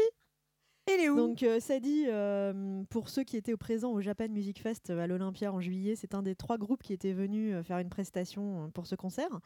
Donc Muriel, je crois que tu étais là au Japan Music Fest? Ah je croyais que tu étais venu. Bon alors c'est. Valan, euh, c'est Atanor qui était là. Ouais, c'est moi. C'était top. Ouais. Tu avais, C'était t'étais là pour Sadie, c'était les premiers à jouer. Je me souviens pas, il était venu avec une glacière, il avait fait des trucs. Atanor, il a nourri l'Olympia. Je me Ouais. suis fait plein d'argent pendant la queue, j'ai vendu des trucs et tout. C'était une bonne journée. hein. Donc Atanor, qu'est-ce que tu avais pensé euh, de Sadie? Est-ce que ça t'avait plu, pas plu, euh, Alors, moyen euh, Vi- vi- visuellement, c'était euh, intéressant mhm. parce qu'il y avait un vrai travail sur la scénographie et tout ça. Comme bah, c'est vraiment les groupes, les groupes asiatiques groupes professionnels asiatiques, sont ouais. vraiment, sont vraiment impressionnants. Après, musicalement, c'était pas trop mon truc. C'est pas trop ton truc. Ouais. Donc du coup, t'as pas aimé le clip, le clip du mois? Non, j'ai pas aimé le clip du mois, surtout que j'avais le dernier clip Moi du mois qui plus. était marrant avec des filles sexy et tout. Enfin bref, euh, le, le- le clip du mois précédent, il, il avait tout pour me plaire et là, du coup, là, c'était moins plaisant. Oui, mais j'ai voulu changer un peu justement. Alors moi c'est pas ouais. une question, c'est pas une question mec ou pas, hein, puisque j'avais bien aimé euh, la dernière aimé, fois ouais. le truc là. C'est juste que j'aime pas du tout ce genre un peu. euh, ça me fait penser au groupe japonais là, je sais plus comment il s'appelle. euh, Bah, c'est japonais ça. Ah bah oui, t'as raison, il y en a qu'un, on va Voilà. vite, on va le Non trouver mais facilement. Euh, Il y a un groupe japonais qui a un peu une vois aussi comme ça qui fait du, du métal euh, justement assez. Ouais, ça aussi, y en a pas beaucoup. Ouais, Desperate Ouais, mais non, un truc un peu plus vieux aussi. euh, Ray, c'est vieux. hein. Non, non. encore Gazette plus- Encore plus vieux. Dr. Gazette. Dre Bah Ah ouais, non, c'est pas très Gazette, japonais ça. C'est Pocket Japan et compagnie là. Lunacy. Non, pas Lunacy. Dire Dire en grès. Dire en grès. Voilà, dire en Ah. grès. Et c'est tout. Comment est-ce que de Dr. Dre vous passez à dire un grès Je sais pas qui- Confondre qui- qui a Dr. sorti Dre et dire un Dr. Dre c'est génial. Alors, Ah, c'est Valentin qui a sorti ça. Non, mais alors, Dr. Dre. Déjà, c'est pas moi. Moi, j'ai Voilà. sorti dire en grès parce que moi, Voilà. j'ai trouvé le bon directement. Mais dire en grès, oui, tout à fait. Voilà. Ouais. J'aime pas du tout ce genre. J'aime pas le métal, euh, Ouais, je sais surtout que un toi, peu t'aimes comme pas ça. le là. métal. un Dire en grès, ils auraient fait des casques, ils auraient fait Beat by Grey, ils seraient milliardaires aujourd'hui. Grave. Bon, Muriel, toi, est-ce que ça t'a plu Mais oui, moi je Ils le trouve auraient sorti en stylé plus ce une clip. édition euh, collector Bon, alors, 50 c'est pas parce qu'il n'y a pas de filles qu'il est pas intéressant, je veux dire. euh, très bien ces jeunes hommes. Attends, je vais mettre juste Enfin, jeune, ça. je sais pas pour Non, le coup. c'est- juste que, en fait, ils, ils hésitent trop entre. euh, c'est pas du vrai métal. Ils, ils, ils essayent de se donner des airs Alors, de en on fait, fait du vrai euh, métal et c'en est pas du vrai. Je voulais chroniquer l'album euh, justement parce qu'en fait à la base, euh, donc, ils vont fêter leurs 10 ans de carrière euh, en 2015. Donc c'est quand même pas un groupe euh, tout jeune. Et au départ, hein, c'était du vrai gros métal bien bourrin. Et en fait, ils ont évolué au cours de leur carrière. Et alors, il y a des gens qui trouvent maintenant qu'ils font des trucs trop commerciaux. Tu vois Exactement, tu vois, c'est le Donc, troisième album de tu Korn. Tu vois, c'est de la merde quoi. Le mec il raconte plus comment il se faisait violer par son père, t'y crois plus quoi. Donc euh, du coup, Je n'aime ils pas ont. le métal. euh, En tout cas, il s'est fait violer par son styliste. hein, Je regarde, le- Ah, bah, alors là, je suis d'accord. je, je regarde le clip là. Non mais attends, franchement, les fringues léopard quand même, c'est enfin, c'est un peu Ah ultime mais- quoi. Donc, euh, euh, donc, donc cet album s'appelle Gangsta. Donc il est sorti le 24 septembre dernier. Et donc ça c'est le, le clip qui est tiré donc, du- de la chanson titre de cet album qui s'appelle Dead End. Sachant qu'auparavant ils avaient sorti un single qui est également dans cet album qui s'appelle Bleach. Donc ils avaient fait un clip aussi. Et d'ailleurs euh, Atanor c'était l'un des clips que tu m'avais gentiment euh, réencodé. Je sais pas Ouais. si tu te souviens. Si, je me souviens. Souviens-toi, Tata. Souviens-toi, ouais. Et d'ailleurs tu m'avais dit que ce clip était stylé à l'époque. Ah, mais le, le, le, bis- le- le clip, Le clip. le clip. La musique euh, un peu moins, mais euh, le clip. Et je, mais d'ailleurs, Bleach, qui était plus ancien, Mm. était euh, plus à leur époque métal. C'était plus à c'était leur époque euh, métal, ouais. c'était moins. Mais là, en fait, ils ont pris un tournant assez fusion, fusion métal, comme tu dis, à la- à l'américaine. Et c'est vrai que du coup, il y a des gens qui aiment pas trop euh, ce- cet aspect de, de l'évolution du groupe. Quoi. Bon, moi, de toute façon, j'aime pas le Toi, métal, t'aimes pas. qu'il soit fusion, qu'il soit autre chose, qu'il soit screamo, qu'il soit black, qu'il soit death. Je n'aime pas le métal. Et alors, par Et contre, l'aluminium ce qui est étonnant euh, Ah, à sur peu ce... près. C'est le seul que je supporte. Et euh, le dragon dans le death metal, qui est le chevalier qui tue le dragon, qui viole la princesse et tout, t'aimes bien quand même Non. ces blagues. Mm, mm, ah. Vous avez jamais lu le, les distinctions des, euh, de tous les types de métal avec l'histoire du chevalier, de la princesse et Mais du non, dragon je, je n'aime Bah, pas le non. métal, donc je, je n'irai pas Le, ça. le heavy metal, le chevalier arrive sur sa Harley Davidson, il boit plein de bière, il est bourré, il s'endort et le dragon mange la princesse par exemple. D'accord, ok. Ah, ah ouais, Ok. faut que tu, faut que tu. Tu linkeras. Oui. Tu Ouais, linkeras tu sur le nous Je vous, Facebook. en- enverras je vous une- envoie le Tu truc. Voilà. linkeras sur le Facebook du, de, de. Et donc, euh, ce qui est assez étonnant par contre sur cet album, c'est que la dernière, euh, le dernier titre, c'est un, pi- un morceau au piano. Ok.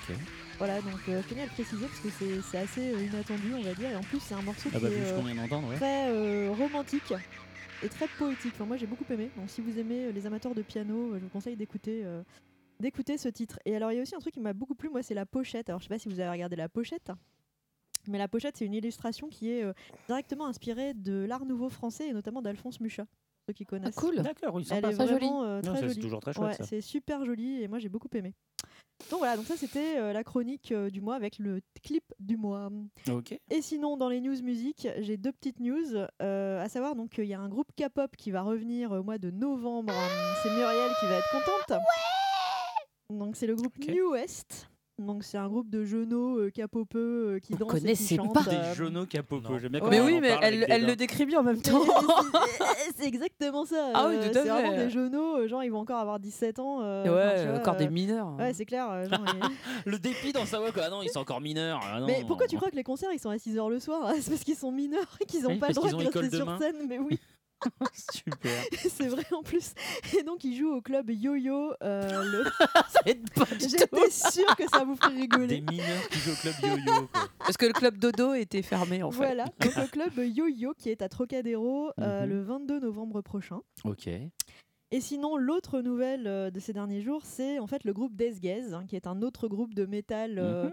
japonais que euh, Atanor doit connaître, hein, puisqu'il était venu au concert l'année dernière. Ah, oui, moi, je connais. effectivement, ouais. pas, mais je connais. Ouais. Ah, Bah, Death Gaze, t'en as déjà parlé dans tes rubriques déjà pour tout commencer. à fait. Bah, je t'écoute quand tu parles, dis Mais donc. c'est bien Bah, Dis donc, j'en Bah, apprends donc. des choses. Bah, dis donc, moi j'écoute tout le monde ici. Mais je vois hein. ça. Et bien donc, Death Gaze ont annoncé au début du mois qu'ils splittaient. Oh mon dieu Voilà, donc Ah les fans étaient désespérés et depuis, ils ont annoncé qu'en fait, Il y c'était a une un scission, hiatus indéfini. D'accord. Il y a une scission euh, au sein en du fait, mouvement. non, mais le- Une ils- scission avec Ils, moi-même, trouvent voilà. qu'ils ont plus, qu'ils ont plus rien à raconter en musique en fait. Donc du coup, comme tous les Depuis japonais, le début, euh, en même temps. ils décident d'arrêter. Voilà, donc ils vont arrêter le 23 décembre. Ok. Et sachant qu'auparavant, il faut une tournée en Europe et en Amérique latine. Mhm. Donc ils feront euh, trois dates au Brésil et deux dates en Europe, une en Allemagne C'est- et C'est une c'est à pas la Paris. méthode dite euh, de Johnny Hallyday, genre euh, c'est mon dernier concert, venez C'est ça. tous. Ouais, Ça. voilà, non, c'est mais ça. en fait, le truc, c'est qu'après la tournée au Brésil, il, y a- il monte un girls band en fait. bah, ceux qui ont tous les cheveux longs, donc ça, ils- Voilà. c'est bon, ils sont bien partis. On leur met une jupe et puis ouais, ça va. c'est ça. Ils se Ah bon. maquillent et tout. euh, c'est bon. On est parti. Autre chose Euh, bah non, ce sera tout. Ce sera tout Et surtout, n'oubliez pas la, la tournée de One Ok Rock en décembre. hein, Eh bah, euh, le grand grave. événement euh, très attendu. Et sinon, j'ai aussi une petite news, mais c'est vraiment euh, juste comme ça. C'est deux sources sûres. Il y a un nouveau groupe K-pop qui sera à Paris en janvier. Ouh là là là Devinez. Est-ce qu'ils vont deviner lequel. Ok, ok. Le suspense est insoutenable. Voilà, voilà. Super. Et bah écoute, puisque c'est ça, on va enchaîner tout de suite Mais sur les bien speed chroniques. Tout à fait. Tu, tu as lu quelque chose ce mois-ci? Mais oui, Eh bah écoute, je lance le jingle et je te laisse la parole. ça marche. Speed chronique, une minute pour parler d'un manga qu'on a lu. Et donc, pour faire honneur à notre invité, j'ai lu Wolf Girl and Black Ah, Prince formidable. 2. Voilà, parce que j'avais chroniqué le premier euh, dans un podcast précédent et j'avais bien aimé. Donc du coup, je me suis dit, eh ben, je vais essayer le numéro 2 et franchement, je trouve ça toujours aussi sympa. Euh, bon, alors c'est pas euh, c'est pas le manga du siècle, Si, si. mais moi j'adore euh, déjà le j'adore le dessin. Je trouve que Oui, vraiment le dessin est juste vraiment, euh, vraiment. magnifique. Ouais. Enfin, j'aime beaucoup le style graphique de l'auteur. Non, mais c'est frais, c'est C'est efficace. super non, frais, agréable. rafraîchissant, et je trouve que l'histoire est sympa, ne- vraiment euh, sympa quoi. Enfin, ça me fait bien rigoler. euh, j'aime bien les deux personnages principaux.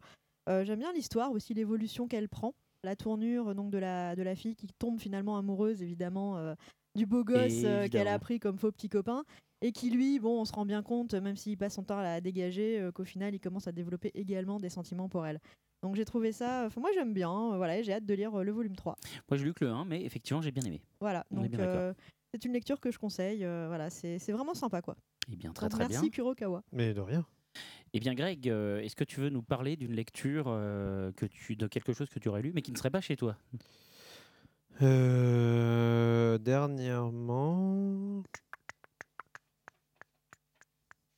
Euh, fais tes trucs, je vais réfléchir. Très bien, très bien. Alors moi, je vais commencer par vous parler de Betum. Betum, hein, il y a trois O. Betum. prononcez-le comme vous Betum. Betum, voilà. Ah, c'est vrai. Hein. C'était vraiment Betum. Betum, d'accord. Et ben donc je vous parle de Betum, voilà, euh, qui en est à 12 tomes euh, actuellement en France. Qui est grosso modo euh, un mix entre euh, du, du MMO et du Battle Royale. Euh, donc c'est un Young euh, qui est. Un Young Oui, moi j'appelle ça. C'est c'est un auteur coréen? Un, un, on dit. Un C'est- un Young Seinen euh, assez, euh, assez efficace, qui est pas, euh, qui est, qui est pas le plus original au monde, mais qui est franchement, qui est franchement bien gaulé, qui est très, très réussi graphiquement. Il y a un animé en plus qui a débarqué. Je crois qu'il est au Japon. Je suis pas sûr qu'il soit dispo sur les simulcasts en France, mais c'est franchement, franchement bien fait parce que c'est, ça colle justement à l'époque avec toute la, la réflexion autour du, autour du gameplay, autour des MMO, etc. Il y a, une, il y a un peu de stratégie dans, dans les combats. Les personnages sont assez, assez clichés, mais, mais plutôt bien réussis. Donc moi, c'est une lecture, euh, voilà, c'est une lecture euh, no brain euh, que je trouve plutôt, plutôt sympa et que je conseille. Voilà. Moi, j'ai pas encore fait beaucoup de courses ce mois-ci. Du coup, j'ai euh, lu, euh, bah, pas une nouvelle série, mais j'ai lu le 18e tome de Nodame Cantabile. Et, euh, Ah oui, je- t'es vraiment le champion des causes perdues. hein. et ben, je, je- je- je- je con- je continue Ah, à. parce que Azumanga, euh, Ah. Yotsuba, euh, Nodame. Da- mais Nodame, c'est un, Nodame, c'est un cran au-dessus encore. hein. Ouais. Ouais, ouais. Et ben pourtant. Mais c'est pourtant- marrant pourtant, Attends, j'adore. une crayon Shinchan aussi. Ouais, Et, et, euh, Sayonara, Monsieur Désespoir, non euh Non, mais, euh, mais Chinchan, ouais. Tiens, tu vois, Shin-chan, je t'avais euh, dit Shinchan. Ouais, ouais. Tu vois Mais Chinchan, pour moi, c'est super marrant, quoi. J'ai pas dit que c'était pas bien, j'ai dit On a dit que ça se vendait pas. C'est ça. Voilà, bah, voilà bah, je fais partie de ceux qui sont euh, les connards à cause de qui vous pouvez pas arrêter la série parce qu'on continue de l'acheter à chaque volume. C'est pas chez lui, en même temps, c'est chez Pika, euh, Mais Nodame. euh, voilà, bah, c'est le seul titre que j'achète chez, que j'achète chez Pika parce que j'aime pas. Le seul? Ah, donc même pas Sayonara, Monsieur Désespoir, qui lui aussi euh, souffre un peu. Ouais, non, Pourtant, et ça te plairait je sûrement. me suis beaucoup battu à, à acheter les Katsu parce que j'adore euh, j'adore Mhm. Adachi. Mais en fait, juste, euh, j'aime tellement pas le papier chez Pika que je trouve que ça rendait pas hommage à Adachi du tout d'avoir euh, D'accord. cette édition que je, que je n'aime pas. Tout simplement, mais Nodame, euh, comme euh, je l'aime beaucoup et qu'il n'y a pas d'équivalent sur ce, euh, Créneau. euh, un peu un peu marrant, un peu loufoque. Euh, voilà. Et euh, je trouve qu'avec Bake, j'étais très surpris de- d'avoir ces mangas où tu ressens un peu, euh, un peu la musique, juste même quand elle est juste dessinée. Quoi. Il y a des moments où tu es là, t'as- enfin, tu, tu valses dans ta tête. Quoi. Enfin, c'est, euh, C'est beau. Non, mais Franchement, vraiment, c'est magnifique. je- Oh là là. enfin, je trouve ça, je trouve ça euh, super tête. sympa. Quoi. dis. Je Ouais, suis juste euh. Ouais, hyper déçu, enfin, hyper triste parce qu'on arrive vers, On ne m'a jamais parlé comme ça. Ah, c'est clair, jamais. on arrive, euh, on arrive vers la fin de la série malheureusement et la, la suite sur euh, l'opéra a pas pris aussi bien et donc euh, du coup, euh, du coup ne, ne sera je pense même pas faite en France et elle a été arrêtée hein. au Japon donc euh, voilà. Je serais très surpris. À moins que tu arrives à convaincre Greg, comme pour tes deux autres Ah oui, titres. non, non, ça va. Mère Teresa du manga. Tu vois, avec tous les petits chatons. Voilà. Venez par ici, les mangas qui se vendent pas. On va vous sauver. Alors, est-ce que tu as trouvé un petit titre entre temps Euh, non, il y a personne n'a Non, d'autre à sinon, dire. sinon, tu peux nous parler d'un manga Kurokawa que tu as lu il y a pas longtemps, si tu veux. Voilà. Euh, bah, je les, bah, je les relis, mais je les relis tous, euh, Je les sais, mangas non, mais un qui Kurokawa. plu, on pas plus, plus qu'un autre. Mais ou un ils que sont tous formidables. Ou un sur lequel tu as envie de faire le focus. C'est ça l'idée. Ah, Et bah, pas le cul. Ah bah après, il fait ce qu'il veut, hein, il assume. hein. Non, si euh, en manga, pas de chez moi que j'ai lu euh, que j'ai trouvé très bien, c'est Doreiku, je sais pas comment il s'appelle en français, c'est le manga de chez Casterman là. euh, tu sais où les mecs doivent mettre un appareil dentaire et ils sont et du coup ils doivent ils sont obligés d'obéir. euh, Non, ça te dit rien? Ça Ah, vous je suis Casterman, je l'ai- je- c'est vrai, je- ça doit être le catalogue que je connais le moins bien. Euh, Euh, alors, en Dorei- japonais, ça s'appelle Doreiku, mais, des, mais en, en français, je sais plus comment ils l'ont appelé.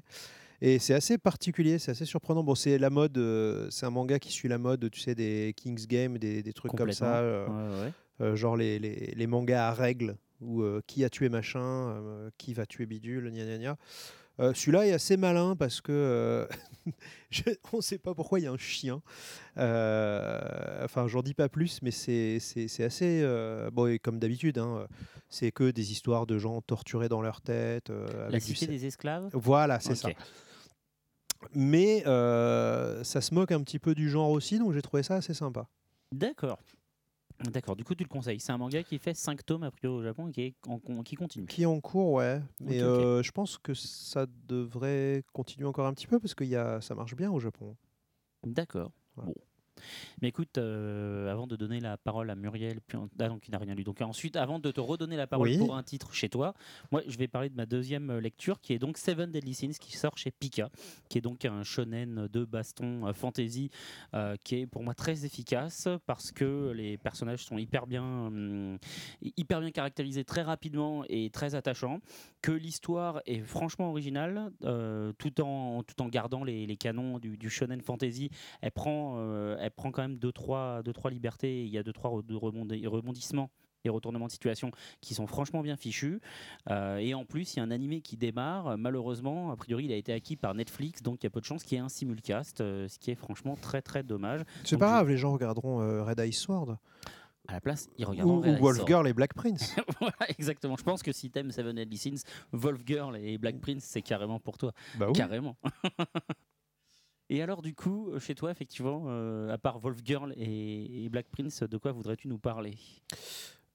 Ça peut être un tome 1, ça peut être un tome 7, ça peut être euh, Maggie. hein, Ça peut être. Maggie, oui. euh, Maggie, malheureusement, euh, c'est un carton au Japon, mais en France, ça prend pas tellement. euh, pourtant, en Espagne, ça marche bien aussi. Et en fait, euh, bon, on s'est rendu compte que tu vois, les mangas font pas tout parce Ouais. que euh, il y a aussi le rôle de l'éditeur. Et euh, euh, bah, sur Maggie, euh, je pense qu'on s'est un peu planté. Je m'en suis rendu compte à Japan Expo en fait, parce que j'ai euh, j'ai vu de mes propres yeux et, euh, et le staff Kurokawa aussi, c'est-à-dire que sur toute Japan Expo, on a on a distribué des posters Maggie. Mhm. Et euh, donc Maggie, c'est une série télé qui a été aussi diffusée sur J1. Et autant quand on distribuait aux garçons, ils disaient là, ah ouais, Maggie, cool, machin. Autant les filles de 13 à 17 ans, elles étaient hystériques. Oh, trop bien, trop bien, monsieur, je peux en avoir un deuxième pour ma copine qui n'a pas pu venir, qui est malade, qui est morte, qui est machin. C'est super, Maggie, c'est mon truc préféré de tous les temps, de j'adore, de machin. Ah ouais. Et du coup, on s'est rendu compte qu'en fait, c'était un shonen, mais que c'était les filles qui avaient surkiffé le dessin animé, mais genre, les, mais les filles savaient même pas qu'il y avait un manga en fait. D'accord, ouais, elles adorent Aladdin. Non, pas Aladdin. Et lequel, Alibaba, euh, Simbad, c'est Simbad, c'est le, voilà, ça, beau Simbad. Voilà, voilà. Et, euh, et du coup, voilà, je les vois filles. Maggie d'un autre œil. d'un Ouais, moi aussi. Et du coup, les filles sont super fans de Maggie et elles savent quasiment même pas qu'il y a un manga qui est sorti. Donc du coup, euh, bah, c'est une œuvre qu'on va essayer de relancer, mais cette fois euh, vers un public plus jeune et plus féminin. Parce qu'on se rend compte qu'on a loupé le coche en fait. C'est intéressant effectivement ton analyse parce que j'allais te demander justement si tu avais senti un impact avec le simulcast et la diffusion sur J1. Très Donc, faible. euh, Très très faible. C'est-à-dire que je pense que les, les filles qui ont découvert Maggie et qui ont, qui ont bien aimé sur J1 n'ont même pas fait le rapprochement avec un manga qui était classé en shonen. Bah oui, Mm. d'accord, d'accord. Ok, ok. Alors, personne d'autre n'a rien à rajouter Donc, euh, pas de pas d'autres questions pour l'invité Non, non, rien non. Bon, et bien écoute, dans ce cas-là, il est, écoutez, il est du coup l'heure des habituels remerciements. Donc déjà, remerciements à notre invité. Ah ben moi, Voilà. c'est moi qui vous remercie de m'avoir euh, invité et de m'avoir fait à manger surtout. Je note que depuis effectivement qu'on nourrit les, les invités, en fait, ils sont encore plus. euh, Ouais. Enfin, tu vois, ils ont absolument aucun. Ils sont problème motivés à être pour tout le monde est revenir. content. Ouais. Exactement, exactement. oh bah, je vous ai déjà il y a tout à 4 fait. ans, je vous ai dit que je voulais revenir. C'est vrai. vrai, vrai. Non, mais encore plus. Je veux dire, moi, je disais pas genre avant, il voulait pas venir, mais je sens un enthousiasme encore plus débordant. Ah. C'était vraiment. On sent quand même euh, l'effet, euh, l'effet estomac rempli. Donc, euh, merci en tout cas d'être revenu avec nous. Euh, merci à vous de nous avoir suivis. Merci à l'équipe d'être venu. Euh, N'hésitez pas à écouter les anciens épisodes, en particulier celui où nous avons reçu Greg à l'époque. Saison 2, épisode 2. Exactement, voilà. Euh, N'hésitez pas à réagir sur Facebook, sur notre Twitter, à voter sur iTunes avec 5 petites étoiles pour nous aider à dominer le monde. Euh, voilà, fait. Glou n'étant plus là, il n'y a Oui, plus de rire où est le rire des nomades Bah C'est oui. triste. Je remercie au passage nos partenaires, donc Pod Radio, Podcast France, Subarashi, Bad Geek et Radio Animé. Voilà, merci à tous. Au mois prochain et d'ici là, comme toujours, lisez plein de mangas. Bye bye. Bye bye. Ouais.